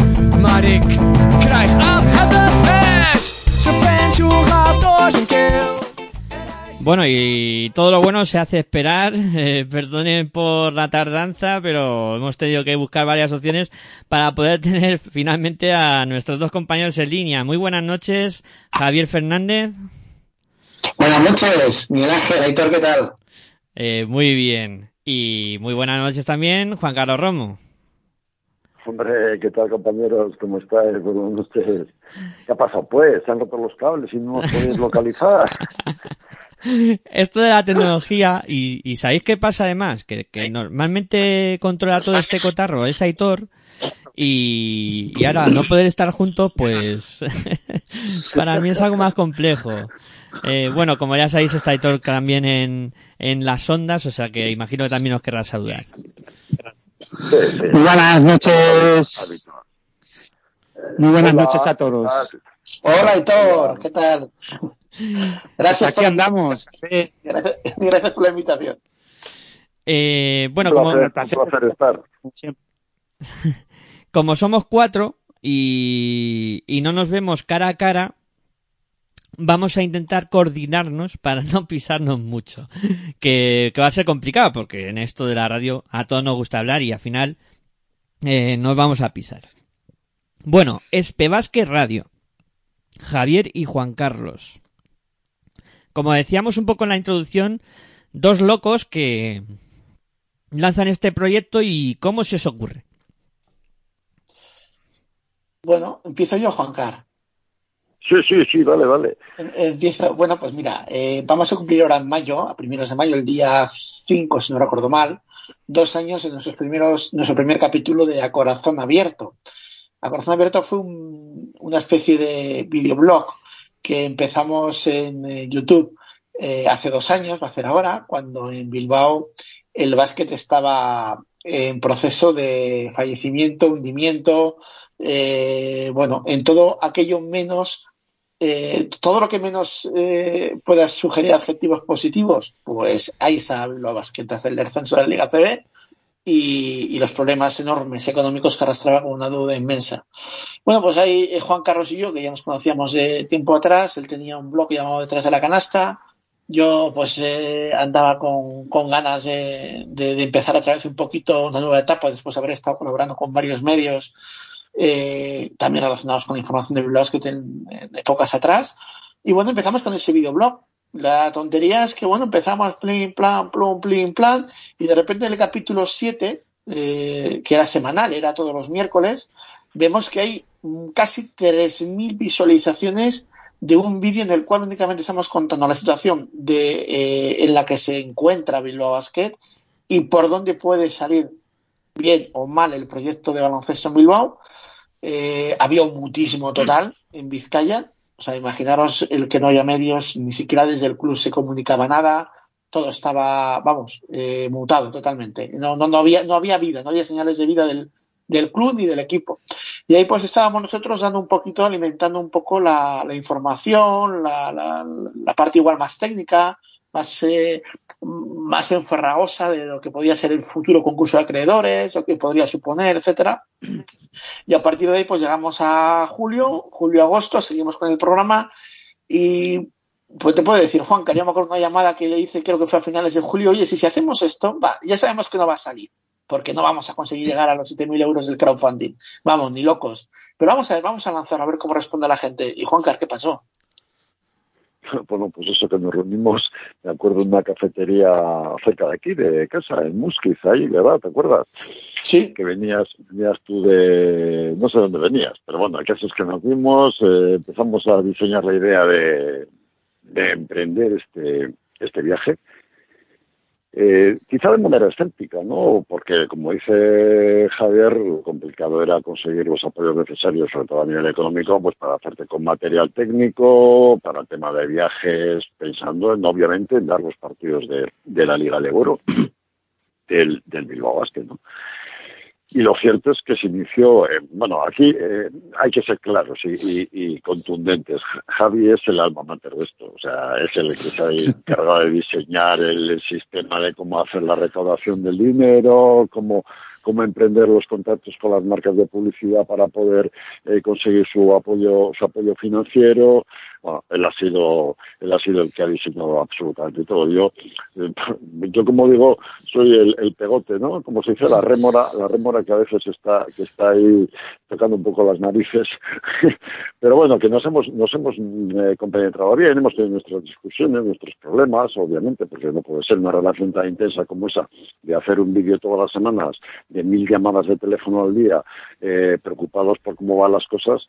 eh, y al final, increíblemente, increíblemente, porque eso es lo curioso, durante un mes de agosto, pues prácticamente el dinero estaba, estaba recaudado gracias a ese crowdfunding que, se emprendió, ¿no? Eh, nos quedamos, bueno, pues sorprendidos, ¿no? Y, y a- para que quede sorprendidos, contentos y felices porque la responsabilidad era grande, ¿no? Puesto que en principio éramos los únicos que estábamos en ese, en ese territorio inhóspito para nosotros, ¿no? Y absolutamente novedoso. y felices y contentos, como os digo, eh, y, y preparados y dispuestos para una temporada que luego resultó ser maravillosa, ¿no? En lo, en lo deportivo y, y por supuesto a nivel a nivel de, experiencia de radio pues una, una gozada ¿no? una maravilla. Y, y hasta ahora hasta esta hasta este parón por, por el dichoso virus en el que hemos seguido al pie del cañón. Y veremos a ver cómo se presenta la próxima temporada Eh, bueno, eh, la verdad es que es difícil, ¿no? Arrancar de cero con un proyecto así y, y más, pues nosotros que estamos en el ajo y todos sabemos el, el curro que, que conlleva esto y, y lo que significa, ¿no? Y, y bueno, eh, hay que Sí, estar hombre, muy loco. está claro. Está claro que es complicado, ¿no? Nosotros ya también, vamos, ellos lo saben. Nosotros empezamos en 2009 y de la nada, y cuando además Internet era lo que era, porque sí que es verdad que ahora podemos decir que las, la, lo que es Internet funciona medianamente bien, incluso en los pabellones, y vas con tu pincho ahí y bueno, y con una con un pincho que vaya medio bien de 4G, pues puedes retransmitir los partidos medianamente bien, pero nosotros empezábamos cuando Internet iba a pedales, ¿no? Eh, pasábamos del modem a una a un Internet que iba a 3 gigas como mucho, ¿no? Y, y es complicado, pero bueno, la verdad es que nosotros nos embarcamos también de aquella manera y, y bueno, y fue saliendo la cosa, ¿no? Y esto, claro, y ahora hay streaming, ¿no? Porque antes los streaming funcionaban como funcionaban y nosotros lo que hacíamos era podcast, grabábamos los partidos en podcast y los subíamos a la red, la gente escuchaba los partidos en podcast, ¿no? E incluso nosotros empezamos retransmitiendo partidos de la Les Plata en Plasencia, ¿no? Yo también, yo también. Yo, mis primeros partidos fueron en la LEP 2 del año 2000, 2001, con el Bilbao Basket recién nacido. Y todavía me acuerdo de ir a, a Vals, a Plasencia, eh, a Tarragona, bueno, os puedo dar una a Badajoz.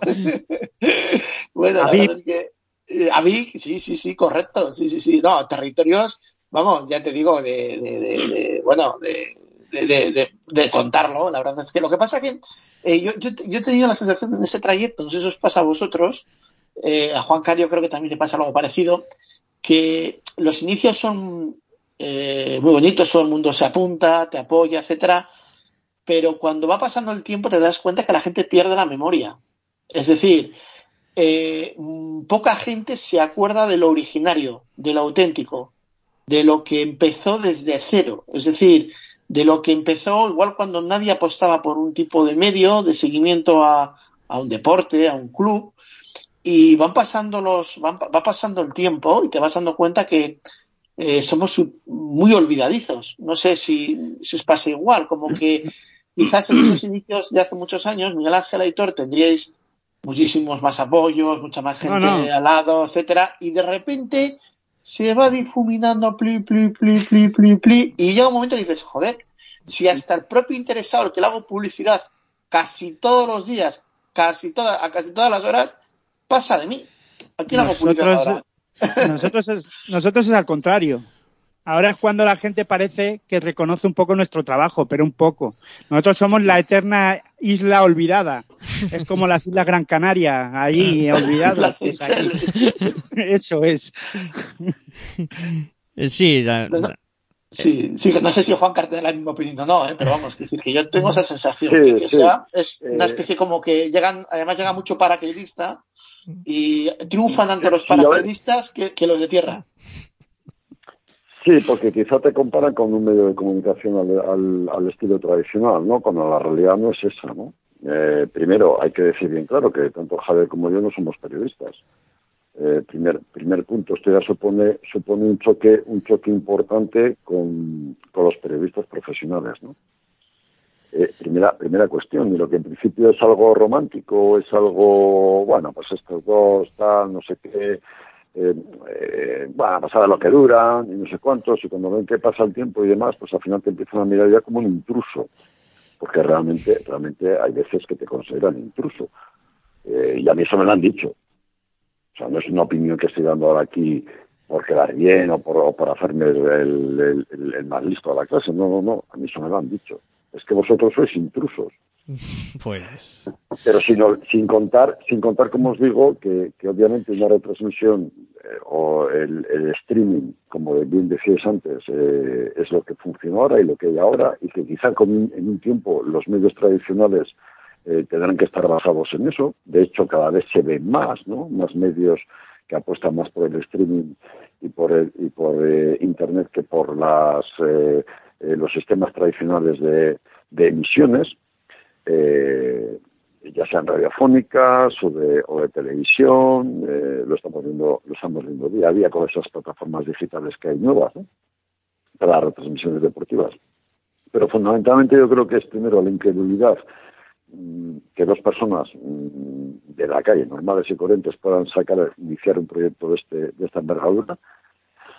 Eh, y segundo, por el hecho de que mm, tú estás ocupando un espacio eh, que en teoría consideran los, eh, los profesionales que tienen que ser para gente profesional, ¿no? Y que viva, y que viva de, de ese, de ese trabajo, ¿no? Fíjate qué curioso es, Bueno. editor, y, y- y, comentando, a- añadiendo lo que dice Juancar, eh, cuando hablaba, cuando hay gente que habla de intrusismo en el área de, de ese, en ese tipo de, de proyectos, bueno, eh, Experience and Basket, que es la que llevaba, eh, la marca que llevaba eh, y la actividad profesional que amparaba SP Basket Radio, ha, sido una actividad profesional donde se han facturado los contratos de publicidad, se han pagado los impuestos de IVA trimestrales, eh, todo lo anual. O sea, hemos estado haciendo la actividad de una forma profesional. Es decir, que lo que yo creo que más puede llegar a molestar en este tipo de, situaciones es que tú puedas dar pasos que otros desde su zona de confort no son capaces de dar. Y que encima das pasos en los que cubres una información que es altamente apetitosa, porque dime, decirme si dar un partido, sea de Liga CB o sea de Liga Leboro o Liga Le Plata o Liga Femenina, no es atractivo que tengas algún foco mediático que te dedique esas horas de previa, partido, postpartido, programa semanal. Hombre, eso es siempre apetitoso, ¿no? Entiendo yo, ¿no? Pues eso que lo hagan dos personas como han querido en este caso y encima lo hayamos hecho de forma seria eh, en todos los sentidos, que eso también es muy importante para que ganes credibilidad ante las empresas, ante tus marcas. Bueno, eh, bueno, pues eso también, que eso no es una fórmula nueva y, y- y, bueno, pues eso tiene también sus virtudes, a nosotros muchísimas, lógicamente, pero tiene también sus eh, riesgos y eso los hemos vivido, lógicamente, como es normal. Si me permitís, eh, para ser justo, también tengo que decir eh, que ha habido, ha habido gente, periodistas, que nos han felicitado por el trabajo que hemos hecho ¿eh? y que han dicho, ole vuestros huevos porque habéis sido capaces de sacar algo algo que en aquel momento en aquel momento era absolutamente impensable ¿no? para, para, para medios de comunicación tradicional que todo lo basan eh, bueno, en los ingresos por publicidad, en las audiencias, etcétera, etcétera, obviamente el baloncesto en Leboro pues no era atractivo, ¿no? La prueba la tenemos pues que bueno, pues que cuesta mucho que haya partidos de, de- por televisión en Leboro que están están limitados a una plataforma una plataforma como la Liga Sport que para verla joder, pues tienes que hacer auténticas virguerías. Eh, en definitiva, que hubiera, hubiera un medio, un medio digital que estuviera retransmitiendo los partidos, tanto los de casa como los de fuera de casa, en directo, con un trato yo creo que ex- exi- exquisito para tanto para el equipo, en este caso el, el, el Bilbao Basket, como para el resto de los equipos que competían en la, en la, en la misma categoría, pues yo creo que sí que sorprendió. Sorprendió en principio, quizá como he dicho antes, como una idea un poquito romántica, eh, y quizá algunos eh, poniendo fecha de caducidad al proyecto eh, sin ningún tipo de rubor, ¿no? Y bueno, y el tiempo, pues al final es el que el único el único que ve quitar razones, ¿no? Y con todas las cosas y todos los problemas y todos los ajustes y reajustes que hemos tenido que hacer, pues para no no malgastar el dinero, para ser cuidadosos con los viajes, para para, en fin, para, para todo ese tipo de cuestiones, pues eh, aquí seguimos, ¿no? Al pie, a pie del cañón y esperemos que por mucho tiempo. Ojalá, ojalá el dichoso, el dichoso virus no nos, no nos tire al traste con todo, ¿no? Pero bueno, aquí, aquí estamos. Después de, de- del, del tiempo, aquí, aquí seguimos, dando un poquito de guerra. Y pasándolo bien, por supuesto. ¿eh?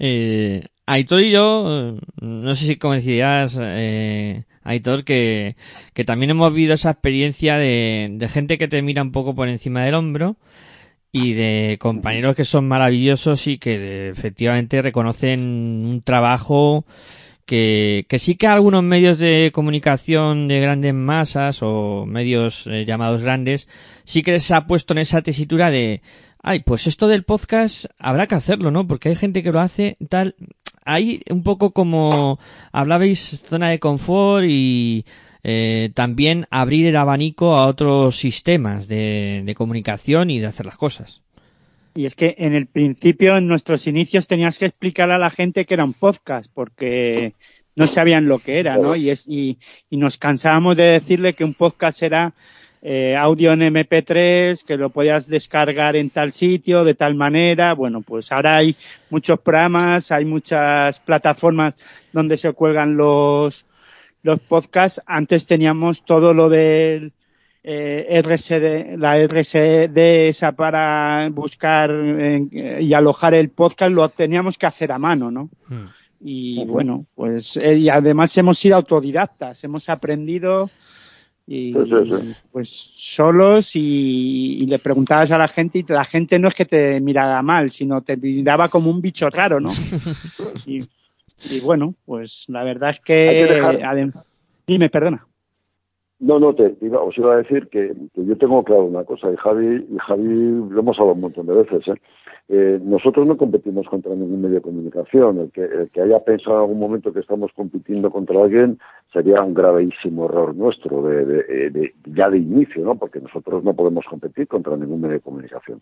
De hecho, yo recuerdo que cuando, y tú te acordarás también, Javier, cuando eh, apareció la plataforma aquella de la Liga de la Liga Sport para dar los partidos por, por televisión, a nosotros ya nos dijeron, joder, vosotros para vosotros es una es una putada, si se me permite la expresión, ¿no? Y, y yo dije, pues no, no, porque entonces cubrimos un abanico en el que todo el mundo va a poder descargarse una app hoy en día para poder escuchar un partido en directo, sin embargo, descargarse una aplicación como era como era esa, que costaba Dios y ayuda a ver, porque el peso de la imagen en Internet nos gusta, ¿no? Si no hay una buena cobertura de 4G, de fibra o lo que sea, cuesta mucho verlo en un simple teléfono móvil y a veces es mejor el audio solamente que la imagen. A veces, no digo siempre, pero a veces. Por eso digo que nosotros en principio, eh, nosotros no, no salimos con la idea de competir contra nadie. Nosotros cubrimos un espacio que consideramos que no estaba cubierto en aquel momento y, eso es lo que hemos hecho. Y de hecho esta temporada en la ACB, pues fijaos que con plataformas como, Movis- como Movistar, que es la que da los partidos, con, con muchísimas más radios eh, generalistas retransmitiendo eh, encuentros o bien haciendo carruseles, nosotros hemos seguido ahí con unos datos de audiencia estupendos y felices. Tú, pues, pa- pa- final- partidos, partidos de entre 6.000 y 8.000 oyentes. Hemos Joder. tenido fuera de, de Bilbao. pues Cor- correcto. O sea, que que ¿eh?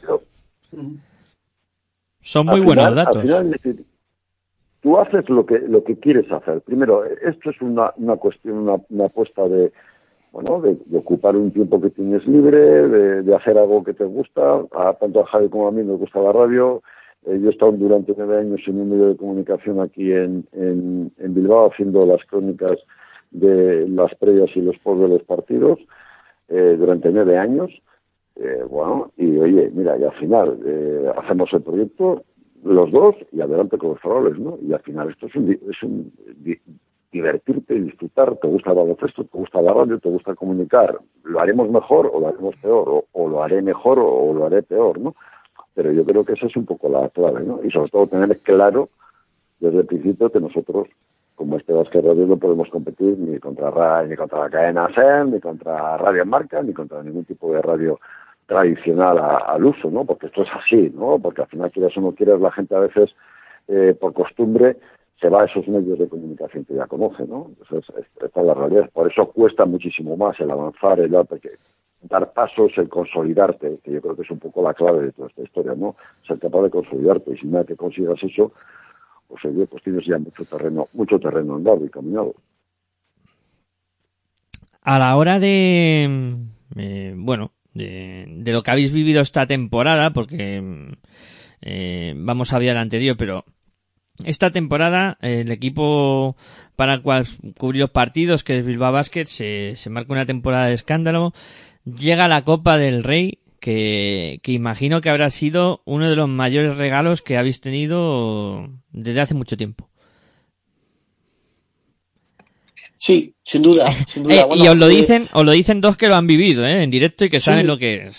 Sí, yo, ya tuve la suerte de vivirla con otras etapas anteriores, eh, allá por entre el 2000 y el 2006 sobre todo. Eh, luego ya, y tanto Juan Carlos como yo tuvimos la suerte de vivir en diferentes medios o para diferentes medios también eh, Eurocups, eh, que también es un evento espectacular en Turín, en Charleroi, etcétera. Eh, pero sí es verdad que la Copa del Rey este año, como no la teníamos prevista ni siquiera en el presupuesto de la radio, pues fue una gratísima sorpresa y, además fue la sorpresa de que en una semana conseguimos reunir el, importe necesario para cubrir los gastos, simplemente los gastos, ¿eh?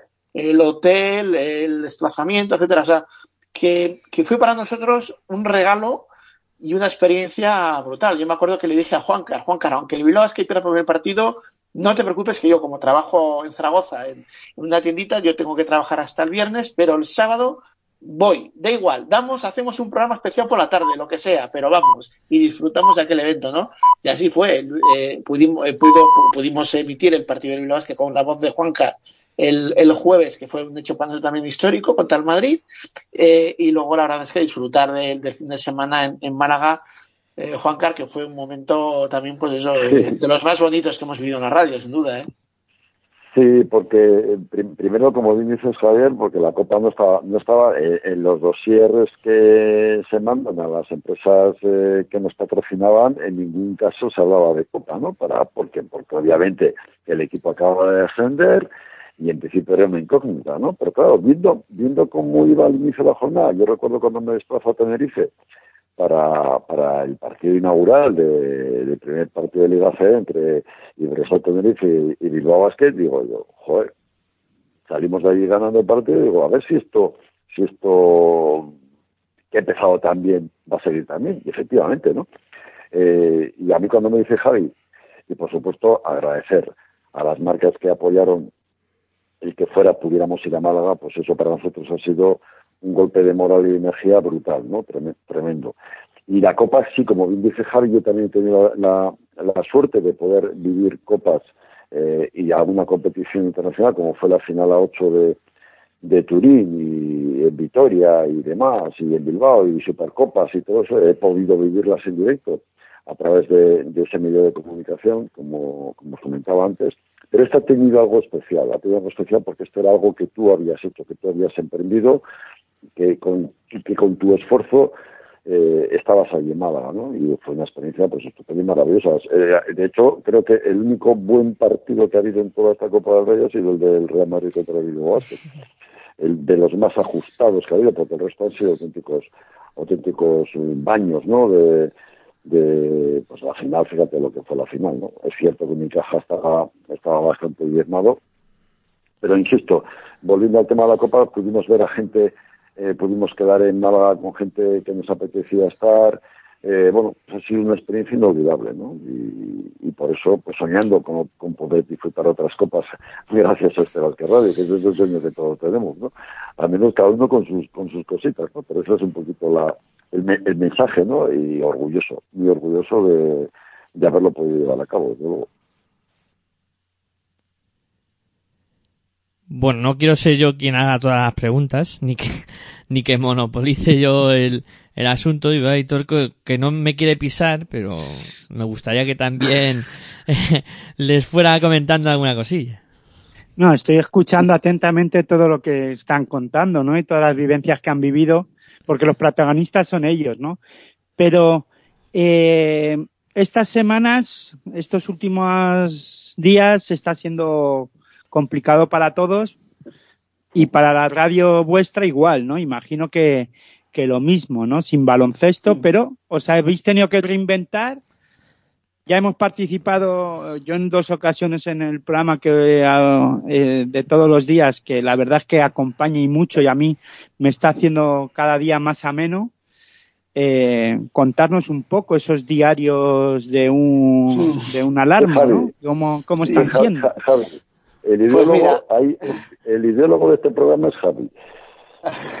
Vamos a ver, eh, como, como es de suponer, y esto lo digo, yo no sé cuánta gente nos estará escuchando de Bilbao y Vizcaya, en ese momento espero que mucha, eh, como es de suponer, esta crisis también va a golpear a Escolasca Radio. Eso, que nadie tenga ninguna duda, que ya ha golpeado fuertemente y que la incertidumbre de cara a los próximos meses es enorme de lo que va a pasar con Escolasca Radio. Pero, a pesar de lo que pueda o no pasar con Escolasca Radio, lo que sí teníamos muy claro es que mm, la radio nos está dando mucho a nivel motivacional, vida, la vida, tu vida, tu, tus- tu ocio, tu- tu- tus hobbies, eh, te llenan con la radio, ¿no? Y en momentos como este, tan excepcionales, donde la gente por fuerza mayor tenemos que estar en casa, no podemos disfrutar de lo que nos gusta fuera de casa, pues bueno, yo le comenté a Juan Car de dar eh, un servicio totalmente de corazón, valga la expresión, con un programa diario pues llamado Diario de una alarma. Eh, ahí tuvimos un par de títulos o tres para poner y pusimos este, en el cual todos los días pudiésemos hablar un poquito de nuestro diario, nuestro día a día y del de nuestros oyentes y conocer cómo lo estaban viviendo diferentes personas, amigos, colaboradores, eh, gente del básquet, del mundo de la comunicación, de otros deportes. Bueno, ¿por qué? Pues bueno, pues por dar un pequeño entretenimiento y que, el ser- y que la radio fuese un servicio de acompañamiento para este ese momento. Si la gente se ha dado cuenta, no hay publicidad. Es un, es un programa totalmente, eh, mm, ¿cómo decirlo?, desmonetarizado. No sé si sirve la, la la expresión. O sea, es un programa hecho solamente desde el servicio, simplemente, no tiene más. Es decir, no hay marcas, no hay publicidad, no hay dinero por medio, no hay crowdfunding, no hay nada. Eh, mi único deseo es que no sea el último servicio que hagamos en Sebasque Radio. Ese es mi único, el, el- deseo que tengo y que cuando acabemos este serial, que por cierto, cada día que pasa lo escucha más gente de muchísimos lugares de España. Y cuando hago de muchísimos, desde la cantidad de IPs que entran, de cantidad de ciudades, de poblaciones de España es brutal. Pues cuando hayamos acabado eh, esta etapa, pues ya nos sentaremos, reflexionaremos, veremos cómo está todo el panorama y si alguien tiene interés de que sigamos, pues estaremos encantados de que nos ayuden y nos empujen a que sigamos con el proyecto. Eh, mientras tanto, pues habremos hecho un programa en el que hemos eh, intentamos simplemente acompañar, entretener y también de vez en cuando poner nuestro humor, nuestras gotitas de mala leche, de reflexión, de crítica, que también hay que hacerla, con todo el respeto del mundo, y también de básquet, que también hablamos de básquet. Hombre, yo creo que este básquet va a continuar, creo, en mi, en mi humilde opinión, pero si no continúa, aquí tenéis vuestra casa, ¿eh? No, no, sí, sí, sí, sí, nuestra idea, Aitor, a ver, nuestra idea es continuar, pero vamos a ser conscientes. Yo creo que ahora esto no es, no es difícil explicarlo a la gente. Eh, la radio tiene un presupuesto para poder viajar, para poder pagar una calidad de retransmisión como la que tenemos este año, que cuesta mucho dinero, más de lo que nos imagina, se imagina mucha gente. Bueno, cuando os dije, creo que a ti, Miguel Ángel, te dije el coste que teníamos, ya te, ya te darías Sí. cuenta de, lo que estamos hablando. Eh, cuando tenemos que, o sea, tenemos que, que tratar de, de mantener unos mínimos de dignidad, eh, que es lo que siempre hemos buscado Juan Carlos y yo, eh, para poder dar un soporte de calidad, pues bueno, si eso nos ha cubierto por publicidad, eh, que es el, digamos, el 75-80% del presupuesto, y por el apoyo que seguro que siempre vamos a tener de nuestros mecenas, que siempre están ahí, aunque ya más esfuerzos no se les puede pedir porque nos llevan apoyando más mecenas durante más de, de esos dos años, más de, de lo que queríamos que iba a ser posible, pues bueno, evidentemente habrá que buscar un equilibrio y habrá que ver si realmente el- podemos o no podemos seguir con este formato, o hay que reinventarse, porque también se puede uno reinventar. Esto es como todo, ¿no? Eh, al final, eh, de lo que hemos hecho hasta ahora hay que sacar muy buenas conclusiones, hay que sacar áreas de mejora, pero en situaciones de crisis yo siempre digo que se generan oportunidades.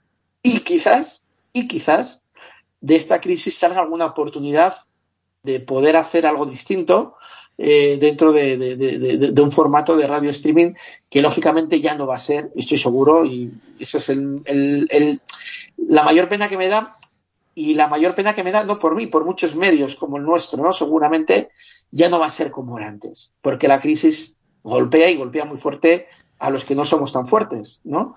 Y eso es así. Y bueno, y, veremos a ver, veremos a ver, pero la verdad es que el diario de una alarma, pues es sido un bálsamo. sinceramente, sinceramente. Sí, sí, fíjate, mejor Javi, que, que si la crisis está, eh, que yo creo que yo creo que todavía no somos conscientes de lo que de lo que se nos vino encima. Eh, tengo esa, esa percepción porque estamos todos o está todo el mundo o estamos eh, permanentemente pendientes de las cuestiones más de salud y de y de lo estrictamente sanitario que de lo que de lo que nos espera después. Si esta crisis en sus días ya impactó en los medios de comunicación tradicionales, eh, porque lo sabemos, lo sabemos de, de, buena de buena tinta que es así, eh, ¿cómo no nos va a afectar a nosotros, no? que no somos que no somos nadie en el mundo de la comunicación, ¿no? Quiero decir que en ese sentido Javi tiene toda la razón, ¿no? Que habrá que habrá que pensar, habrá que inventarse, veremos a ver si tenemos la, la inmensa suerte que las marcas que hasta ahora nos apoyan y nos, y nos patrocinan eh, son capaces de solventar esta situación con eh, bueno con, con solvencia y claridad. Y, y, el dinero el dinero que sobremos que no puede estar destinado a temas publicitarios porque va a costar salir adelante eh, se puede mantener.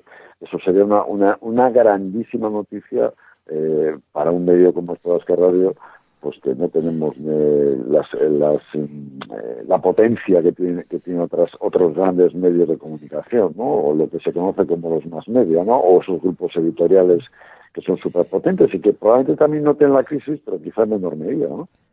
Porque ellos tienen ahora más para utilizar que nosotros. Esa es un poco la reflexión que se me ocurre ahora a bote, a bote pronto. Eh, bueno, eh, cambiando un poco de tercio, siguiendo por lo mismo, ¿no? Diario una alarma está sirviendo un poco de vía de escape. Eh, sí que es cierto pues que nos gustan empezar las entrevistas mmm, diciendo un poco cómo estáis viviendo esta situación eh, Aitor eh, en el principio del programa pues decía que, que, ya pues ha pasado por varias fases. Yo estoy en esa fase de decir estoy un poco hasta el gorro y, y yo estoy en la fase de enfado. y no sé cómo estaréis vosotros. Pues mira, yo, yo por mi parte eh, te puedo decir que cada día que pasa mmm, yo me noto que estoy peor, soy sincero. A nivel físico estoy hecho una puñetera mierda. Yo hace un año por estas fechas, un poquito antes, eh, yo estaba todavía arbitrando a baloncesto en, en Zaragoza. Eh, y, bueno, y quieras o no te mantenías un poquito, ¿no? Ya una vez que paras ya no es igual, aunque sigues manteniendo un poquito el tema de correr, de, hacer un poquito de ejercicio. Y bueno, y, ahora sí te digo que yo lo peor, lo peor que lo estoy llevando es el tema físico. Yo quiero que esto, y lo hemos hablado mucho Juan Carillo en el diario en el arma, estoy seguro que va a tener problemas de salud y muy serios. Y el coronavirus para mucha gente va a ser algo que va a pasar, va a ser pasajero porque no nos va a afectar, o sí, no lo sabemos, ¿eh? pero desde luego vamos a tener graves problemas de salud. Y yo estoy seguro que ya no hablo de salud mental, que también va a haber mucha gente fastidiada, pero físico es decir, yo creo que eh, esto que está pasando, mira, me encanta cuando veo gente que tiene su bici estática, su, sus pesas en casa o lo que sea, o, bote, o botellones esos de 5 litros o 8 de agua y tal. Eh, a mí, que me, que me perdone pero la gente, pero a mí, dame el aire, el aire libre para poder correr un poquito, pasear dos horas, una hora y media, incluso estirar las piernas, hacer ejercicio en una barandilla, me da igual dame el aire libre. A mí ahora mismo eh, lo que peor se lleva y cada día peor es no poder tener esa libertad. Y de verdad, ¿eh? yo no quiero ser pesimista en ese sentido, porque espero que esta luz que vemos cada vez más cercana esté más cercana, pero las consecuencias de salud en general para mucha gente va a ser, van a ser graves, van a ser muy graves. Porque yo no sé cómo voy a salir de aquí con, no sé, tema cardíaco, eh, colesterol, eh, el peso no te digo nada, bueno, etcétera. O sea, por mucho que te quieras cuidar, es que no te puedes mover igual que un día normal.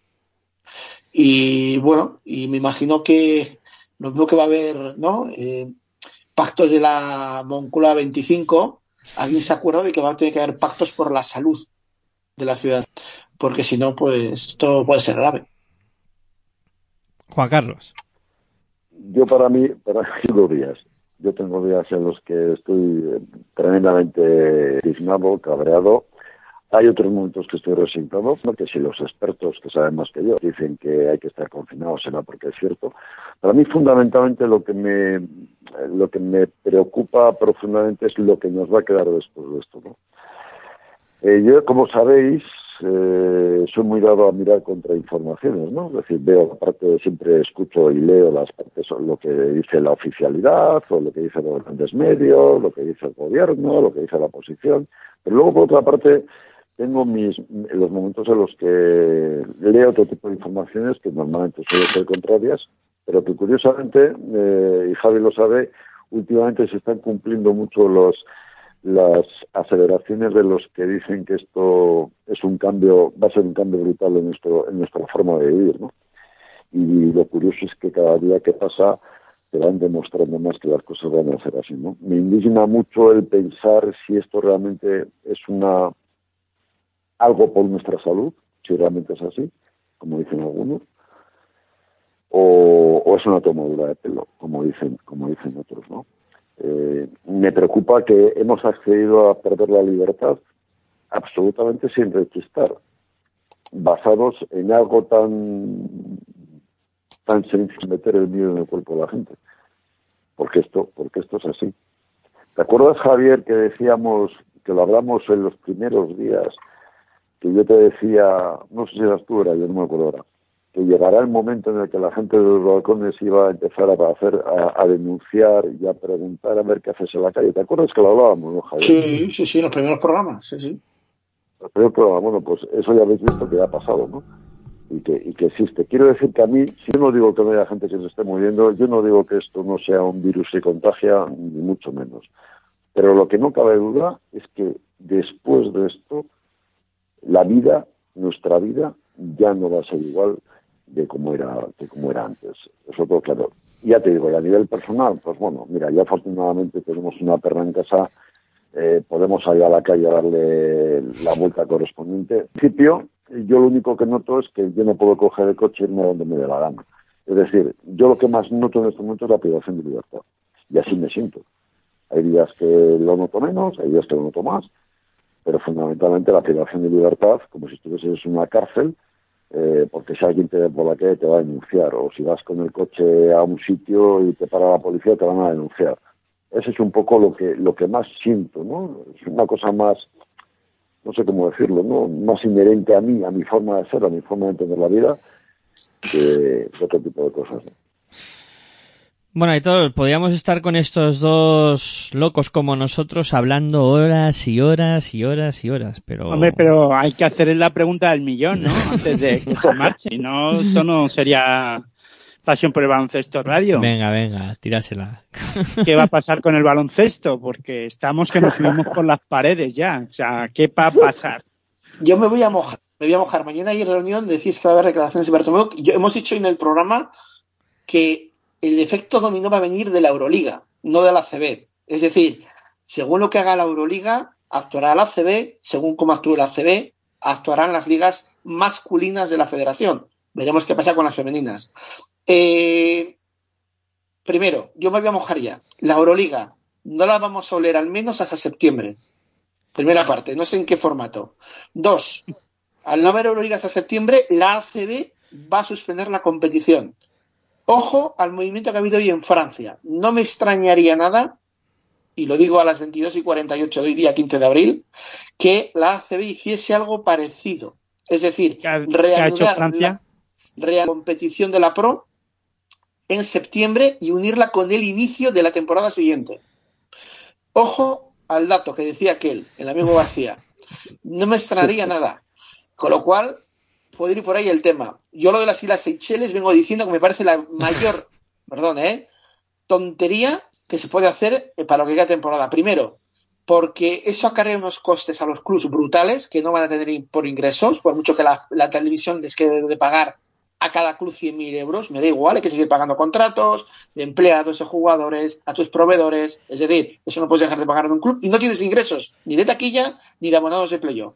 Por lo tanto, eh, el ir a jugar allí con el riesgo que, con- que contempla, me da igual que sean las Canarias, las Azores o las Seychelles, me da igual las islas que sean, me parece, vamos, una auténtica locura y además injusto para los que tienen cancha a favor en los playoffs, para eso se lo, se lo curran, van a jugar a puerta cerrada, por lo tanto no hay ni, ni campo a favor, ni a desfavor, ni a nada. Por lo tanto, yo creo que la ACB o tira por la línea francesa o suspende completamente la competición. Es decir, queda nula la, la temporada. Y ahora tiro hacia abajo. ¿Qué ocurrirá en este caso en las en la liga en la liga femenina? Yo creo que lo, lo normal, topando con algunas personas vinculadas a clubes de, de la liga femenina, es que se va a suspender, va a quedar nula la competición sin descensos ni, ascensos. Y yo me jugaría después de lo que hoy empieza a rodar, a, rodar y el viernes tendremos a un presidente de un club de Leboro con nosotros en, en el diario Una Alarma, veremos a ver por dónde pueden ir los tiros, si algo se nos puede contar. Yo creo que la Leboro también y la Le Plata, lógicamente, van a ser suspendidas y me la voy a jugar sin ascensos y sin descensos. Duela a quien le duela. Duela a quien le duela. Apuesta Yo ya me la he jugado. Javier apuesta No, fuerte. yo, yo, so, de- tiene, tiene mucha razón de lo, en lo que dice Javier y yo de hecho eh, estoy contigo que el hecho de ese mensaje que se envió el otro día a la última reunión de club, no, lo que publicó eh, en el mundo deportivo, hombre, yo, creo que con información que tiene de primera, de primera, de primera mano, ¿no? Eh, sobre esa posibilidad de acabar la liga en, una en, una- en un sitio único y tal, ese formato, esto, bueno, a mí me parece que eso ha sido un poco una cortina de humo porque estaban extensas de lo que dictamine la Euroliga mañana, en esa reunión que van a tener, ¿no? Eh, yo estoy convencido que la CB a raíz, hombre, la CB tiene equipos que están jugando a la Euroliga y no olvidemos que los intereses económicos en la Euroliga son mayores que en la, que en la. Y dado que hoy Chema de Lucas publicaba en Twitter la decisión de, de, de las ligas privadas francesas, la, la J-League y la Pro B, si no me, si no me equivoco, eh, debe iniciarse en septiembre, pues eh, no descarto que aquí sea lo mismo y que empalme y que empalme con la siguiente temporada, con la 20, con la 20. Y en el caso de la Euroliga, eh, Juan Cari, en el caso de la Euroliga, yo entiendo que habría un acuerdo para mm, que la Euroliga se jugase un playoff a cuatro días entre los ocho mejores Sí, sí, sí, y en esas lo ha fechas comentado no, Richie Guerra. claro, y en esas fechas que no habría en, septiembre hablo, ¿eh? Liga ACB, es Claro, decir, claro, claro, claro. respetar esas cuatro fechas de la Euroliga, pero que el resto de las jornadas de ACB o lo que dictamine la ACB para septiembre, es decir, jugar Sí, sí, sí, de los ocho primeros, ya con, no sé si puerta abierta, porque igual en septiembre hay puerta abierta, no lo sabemos todavía. jugar en cada cancha, Hombre, jugar yo- en una sede, etcétera, ¿no? Es, eh, yo supongo, yo supongo que, hombre, que ya será, será puerta abierta. Quiero, quiero creer, porque si no, para este viaje no hacía falta esas alforjas, ¿no? Eh, Claro. Y además el tema, el tema de, de Euroliga lo ha comentado Richie, Richie Guerra, ¿no? Eh, Miguel Ángel Lector, ¿no? Que la, la Euroliga es otro, es otro nivel, ¿no? Y a mí me da que la CB está esperando a lo que, a lo que decía la Euroliga para tomar una decisión. Y viendo lo que ha hecho la, en Francia, pues no descarto que sea como dice, como dice Javi, que, que aquí también se aplique el mismo, el mismo criterio. No lo descarto en absoluto. Y luego hay otra cuestión, que es esa noticia, por ejemplo, que Movistar Estudiantes ha renovado por a Edwin Jackson por dos años más, que Bilbao, según publicaba el diario El Correo, eh, habría cerrado uno con, con Hackanson para la próxima temporada. Mm, estamos en abril. Yo creo que esto es esto es inédito, esto nunca esto nunca ha pasado en la vida, ¿no? Que en abril se anuncien fichajes para la próxima temporada, ¿no? Con lo cual puede ser indicativo de que de que bueno, de que las decisiones están prácticamente tomadas en ese sentido, ¿no? No lo sé, quizás aventurado demasiado por mi parte, pero desde luego eh, yo no creo que vaya que se vayan a reiniciar ahora en junio. Mm, Ahí reconozco que nuestra máquina diabólica se ha equivocado o se va a equivocar, pero para hacer unas risas lo pasamos francamente francamente bien, dando, dando fechas que seguramente no se van a cumplir, pero pasamos un rato entretenido y más y más me inclino como dice Javier por esa porque sea a finales de pues a finales de agosto principios de septiembre porque todo da la sensación todo da la sensación que se va a reiniciar en esas fechas, más, más o menos agosto, agosto, septiembre. Tiene, tiene, tiene pinta, tal como están las cosas y tal como, como pueden ir la- los acontecimientos de la enfermedad, pues tiene pinta que, que quizá lo más seguro y lo más lógico sería hacerlo en, ese, en esa época. Y sobre todo, y sobre todo, chicos, con gente, con público. Con A lo mejor, porque-. Perdona, perdona, sigue. No, no, no, dale, dale. Termina, termina. No, no, no, digo que a mí me parece que sería una ignominia el hacer una competición sin público. A lo mejor Porque Berto luego- unos... Perdón, porque ya estoy No, aquí te- yo.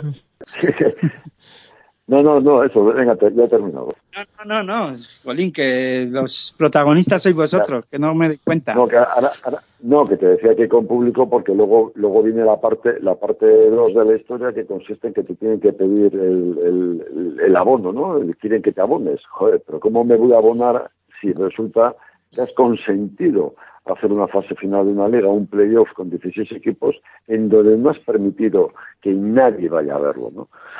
Eh, es un arma de doble filo, porque bueno, que yo me haga el abono, que el otro se haga el abono, sí, pero hay gente que es muy resentida y que luego puede pasar factura. Y los clubes, y los clubes de ACB no están para perder abonados, ¿eh? no están para perder abonados, porque esto no es el fútbol, ¿eh? Tiene las millonadas de los derechos de televisión, que, quede, que quede muy claro. Por eso, mm, quizá lo correcto sería, como dice Javier, en septiembre, agosto, mediados de agosto, septiembre, eh, terminar la temporada en el caso de que decida que sea así. Y empezar a A- a- y a-. Además, os voy a decir un, segundo. Eh, mm, hilo con los de derechos del fútbol, ojo, que tanto, bueno, las televisiones, de caso Movistar, como las plataformas que dan eh, partidos de baloncesto europeo, recordar que la gran entrada de dinero viene de las casas de apuestas que están ahora mismo prácticamente hundidas. Hoy yo he retuiteado un artículo del Confidencial que, no, expansión, creo que era expansión, si no recuerdo mal, eh, que nos habla de, de la pérdida de más de 10.000 puestos de trabajo y unas pérdidas impresionantes. O sea que, ojo también al fútbol, las consecuencias que puede tener el tema de las televisiones y los ingresos que vienen en, un grandísimo porcentaje de las casas apuestas. Ya no te digo nada de los patrocinios de equipos de baloncesto que dependen de casas apuestas y nosotros conocemos uno, mm, evidentemente al cual cubrimos, eh, que vamos, que mm, yo ya doy cuenta con él, en este caso. Y luego dos, ojo, que también hay que recordar que las pretemporadas en básquet suelen empezar en agosto, esto es así, ¿no? Y que mejor pretemporada que en vez de jugar bolos, jugarte los partidos que correspondan de esa temporada para de seguido ligar con la siguiente.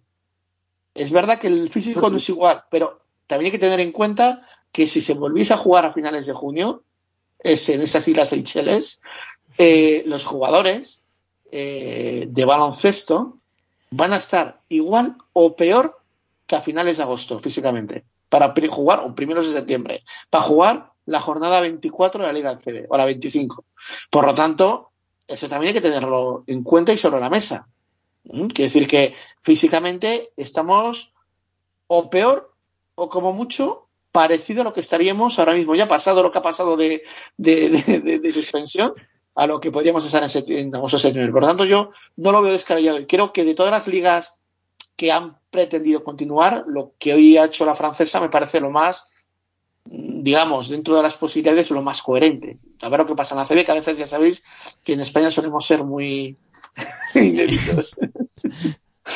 Innovadores, por llamarlo de alguna manera. Sí, pues vamos a jugar de fútbol o supercopas allá a países en emergencia. Eh, Aitor tenía algo que comentar sobre Bertomeu. No, yo lo que siempre, lo que he dicho también antes, ¿no? Que a lo mejor Bertomeu nos sorprende y dice que las licencias SAS son y nos sorprende y abre un poco no, el abanico. No, no, no, olvídate que vas a suspender eso. Eso es, eso ¿No? es de lo que vive la Euroliga, de las licencias y de, otros temas. No, Yo no, que pensé que esto iba, esta del confinamiento y el tema de, del virus iba a abrir los corazoncitos de algunos dirigentes. No, peor. Yo, yo, mira, yo sí tengo algo claro de los fuertes, los poderosos, los que tienen pasta y me dejan pasta, van a salir tan o más fuertes que antes de la crisis del coronavirus. Y ahí meto a los grandes mandatarios, mandatarios de ligas de fútbol, de baloncesto, en Europa, etcétera. Lo tengo clarísimo. Van a salir reforzados. Van a perder muy poco, seguramente. Los que van a Yo salir creo que, que los Eh, pequeños los clubes. pierden una oportunidad. Sí, Sí, sí, desde luego. yo también estoy de acuerdo. Eh, Sí, sí. Bueno, como comentaba antes, podríamos estar horas y horas y horas. De verdad es que eh, Aitor coincidirá conmigo que ha sido una charla agradable con Javier y con Juan Carlos.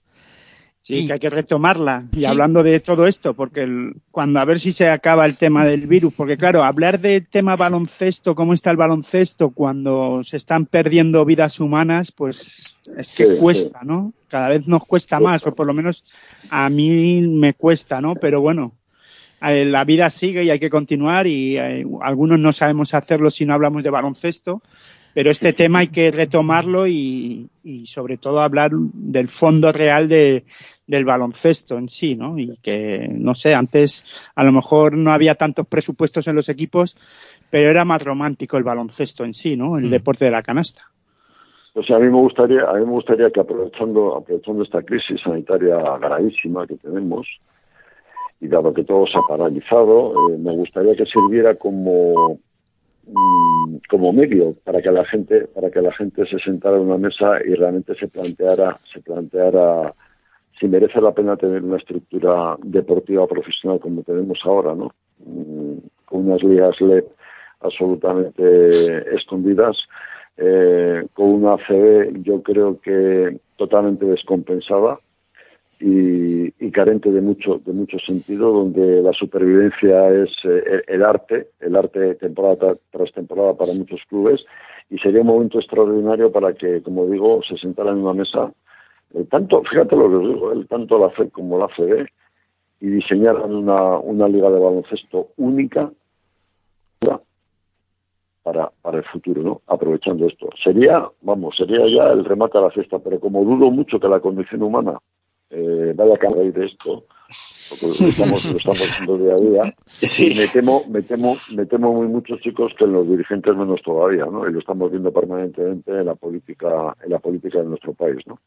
Una primera, una primera y una segunda en básquet como en fútbol o como en otras ligas de Europa de básquet. Yo eso, ojalá mis ojos, antes de que me muera, Dios quiera que dentro de mucho, eh, ojalá lo pueda ver alguna vez. Pero lo que pasa en España con el baloncesto y, el, y sus formatos, vuelvo a decir, ¿eh? que es que somos únicos, ¿eh? no, no hay otra cosa igual en el mundo, ¿eh? así de claro. Con lo que tendría que ser mucho más fácil de instrumentar, de estructurar eh, unas competiciones mucho más abiertas, una Copa del Rey distinta. Eh, Miguel Ángel, Aitor, Mm. acordaos, años 80, incluso años 90, antes de las sedes únicas, más bien, sí, prim- primeros años de los 90, cuando se jugó a ida y vuelta. Eh, hombre, ya sé que no se llenaba un pabellón de la casilla un miércoles para ver el Balbi Caza Bilbao, pero iban 3.000 personas y veías un partido de ida y el otro de vuelta en Girona y a diferencia de puntos. Y eso daba oportunidades a todos. Y, y Y, otra unas cosa, competiciones europeas, Claro. con ida y vuelta. y- Mucho, mucho se ha perdido, se ha, y se ha, se ha- se ha economizado todo tanto, se ha basado todo tanto en el dinero, en la pasta, en la rentabilidad, que se ha perdido la esencia. Eh, y, ahora lo, y lo- y lo peor de todo es que encima quien lidera esto, que es la NBA, que se, supone que sería la más auténtica de todas, ¿no? También la NBA es un negocio redondo, ¿no? Y la NBA nos la meten aquí en España. Bueno, hay medios de comunicación que dedican eh, mm, 60 páginas a la NBA y como mucho 5 o 10 a ligas nacionales. O, en ese caso, periódicos que te hablan, te tienen páginas sobre la NBA o radios en las que, sin citar la Liga CB, sí te hablan de la NBA. Es decir, eh, bueno, y lo que os voy a decir, la podcast que hay de, la NBA, ¿no? Es decir, al final se ha perdido mucho eso, el romanticismo, la autenticidad, el originario. Bueno, pues eso es lo que eh, nunca. Y ojo, y también puede existir esto y ser rentable económicamente, ¿eh? También puede existir, ¿eh? Una primera y una segunda, como fútbol en baloncesto. Y regalada por la misma, por la misma asamblea, la misma, o la misma. ¿Qué pasa? Que eh, os imagináis en España una primera división que se llamase también ACB, o en este caso, en este caso ACF, y la segunda de la española, de la Federación Española de Fútbol. ¿Alguien se lo imagina? Pues eso es, eso es el baloncesto, ¿eh? Claro. Eso es el Y es baloncesto. Y aparte de eso, le, le evitarías un gasto económico al equipo que asciende a ACB, porque fíjate Hombre, No. hombre. qué gasto tienen que sublime y pagar ese canon Ahora decían que lo habían suprimido, pero me río yo de los peces de colores. Sí, lo que pasa es que tienes que pagarlo en cuatro años, de Rápido. pagarlo.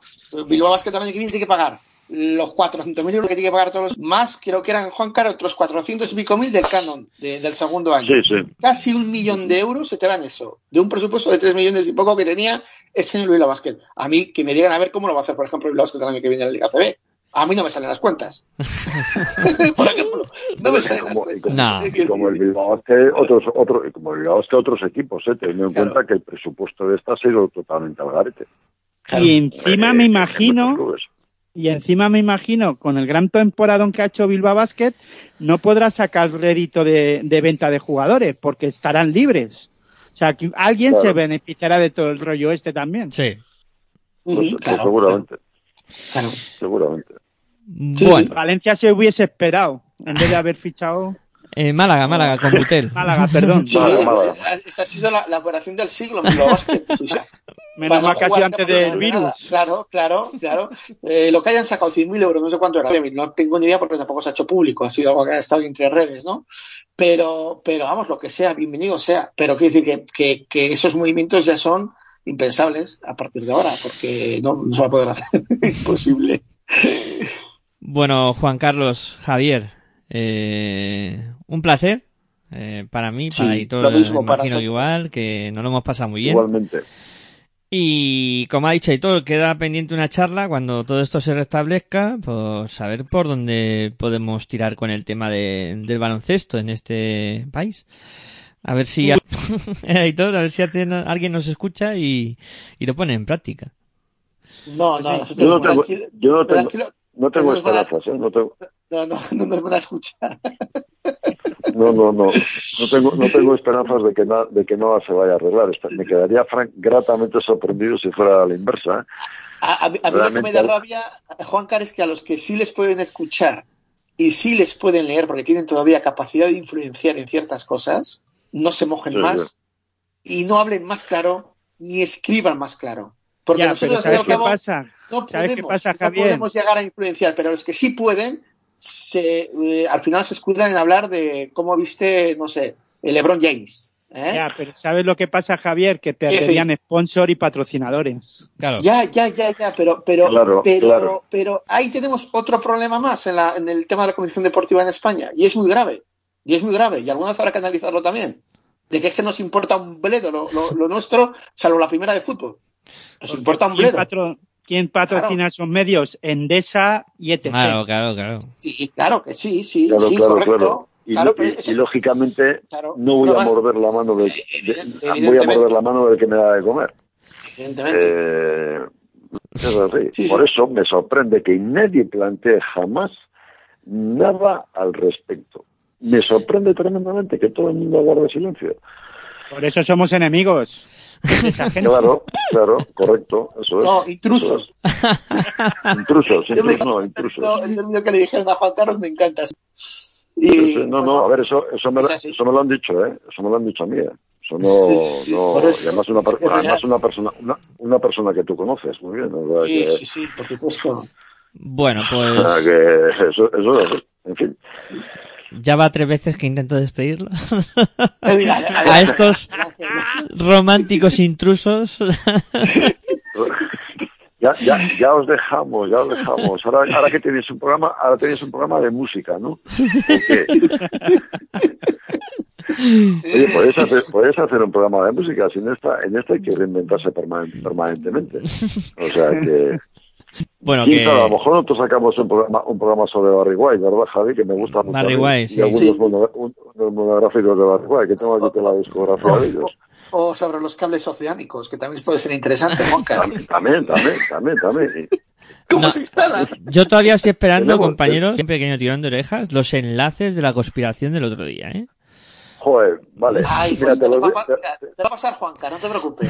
Ya, ya te voy pasando yo el enlace, no te, no te preocupes, ya te paso el enlace, tú Te tranquilo. vas a enterar ahora de la cantidad de enlaces que te va a enviar. Toda la noche recibiendo- Hay, hay auténticas, hay auténticas, eh, bueno, tienes para investigar ahí lo que te dé la gana. Lo que te dé la gana. Bueno, Pero compañeros, te voy a, yo te voy a, recomen- te voy a recomendar dos, tres, porque el cuarto, el cuarto hay que hacer mucho esfuerzo para entender lo que dice. Pero te, te voy a recomendar, de momento, tres. Vale, vale. Y para que vayas mirando cositas por ahí. Ya te daré mi opinión sobre el respecto. Muy bien. Bueno, que ahora sí venga, a la tercera o a la cuarta va la vencida. Eh, un placer y, y nada, eso, que, que os encuadramos para, para otro día. Para cuando Muchísimas queráis. gracias. Un abrazo muy fuerte. Descansar y Un cuidaros. abrazo muy grande, chicos. Gracias por todo. Un abrazo. Chao. hasta luego. Bueno, Aitor, pues ya hemos cerrado esta, esta tan- más que charla con estos dos compañeros y, y bueno, ha sido entretenido también y creo que nos hemos pasado bien.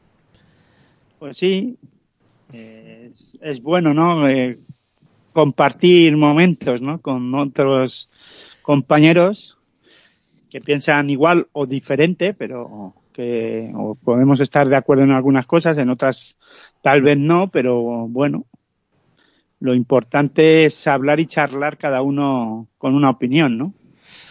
y, y sobre todo de baloncesto. Lo que pasa que, como decía, ¿no? Como he comentado en varias ocasiones ya en el programa, pues es complicado, ¿no? En la situación en la que está el baloncesto y el deporte en sí, y luego hablar de baloncesto o de deporte en momentos así, pues es complicado y está tan enrarecido la cosa que, pues que es difícil, ¿no? Sí. Y, pero bueno, para eso estamos también, ¿no? Para intentar equilibrar un poco la balanza, ¿no? Y, y lo que no queremos es perder la, en este caso, pues la costumbre de hablar de, de deporte y del baloncesto y de hablar en, en la radio y por eso estamos aquí, ¿no? Y un poco también para entretener a todo el mundo.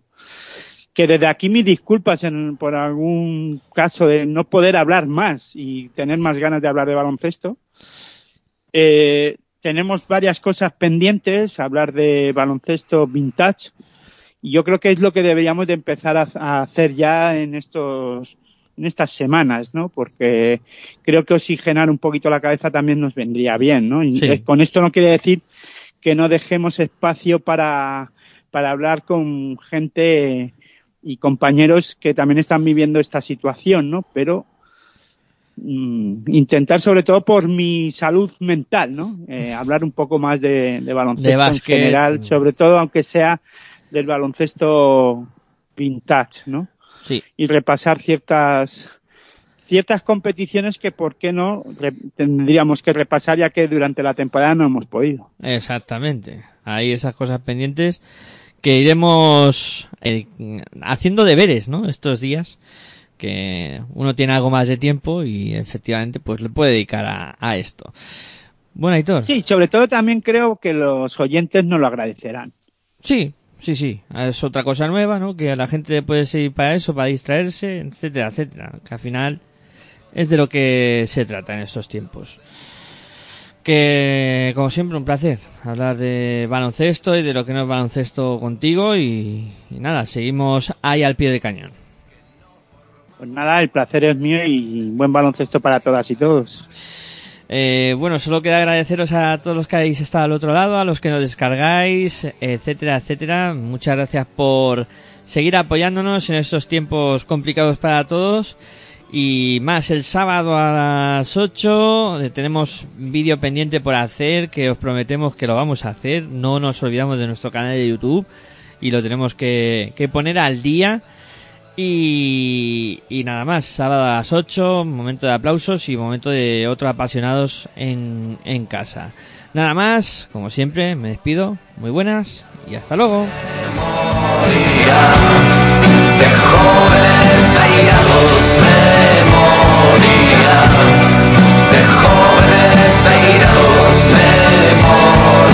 Nosotros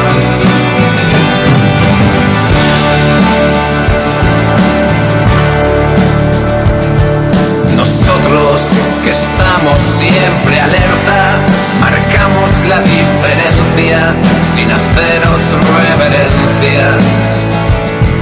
Vivimos, caminamos sin aliados, amamos como soñamos, soñamos siempre armados.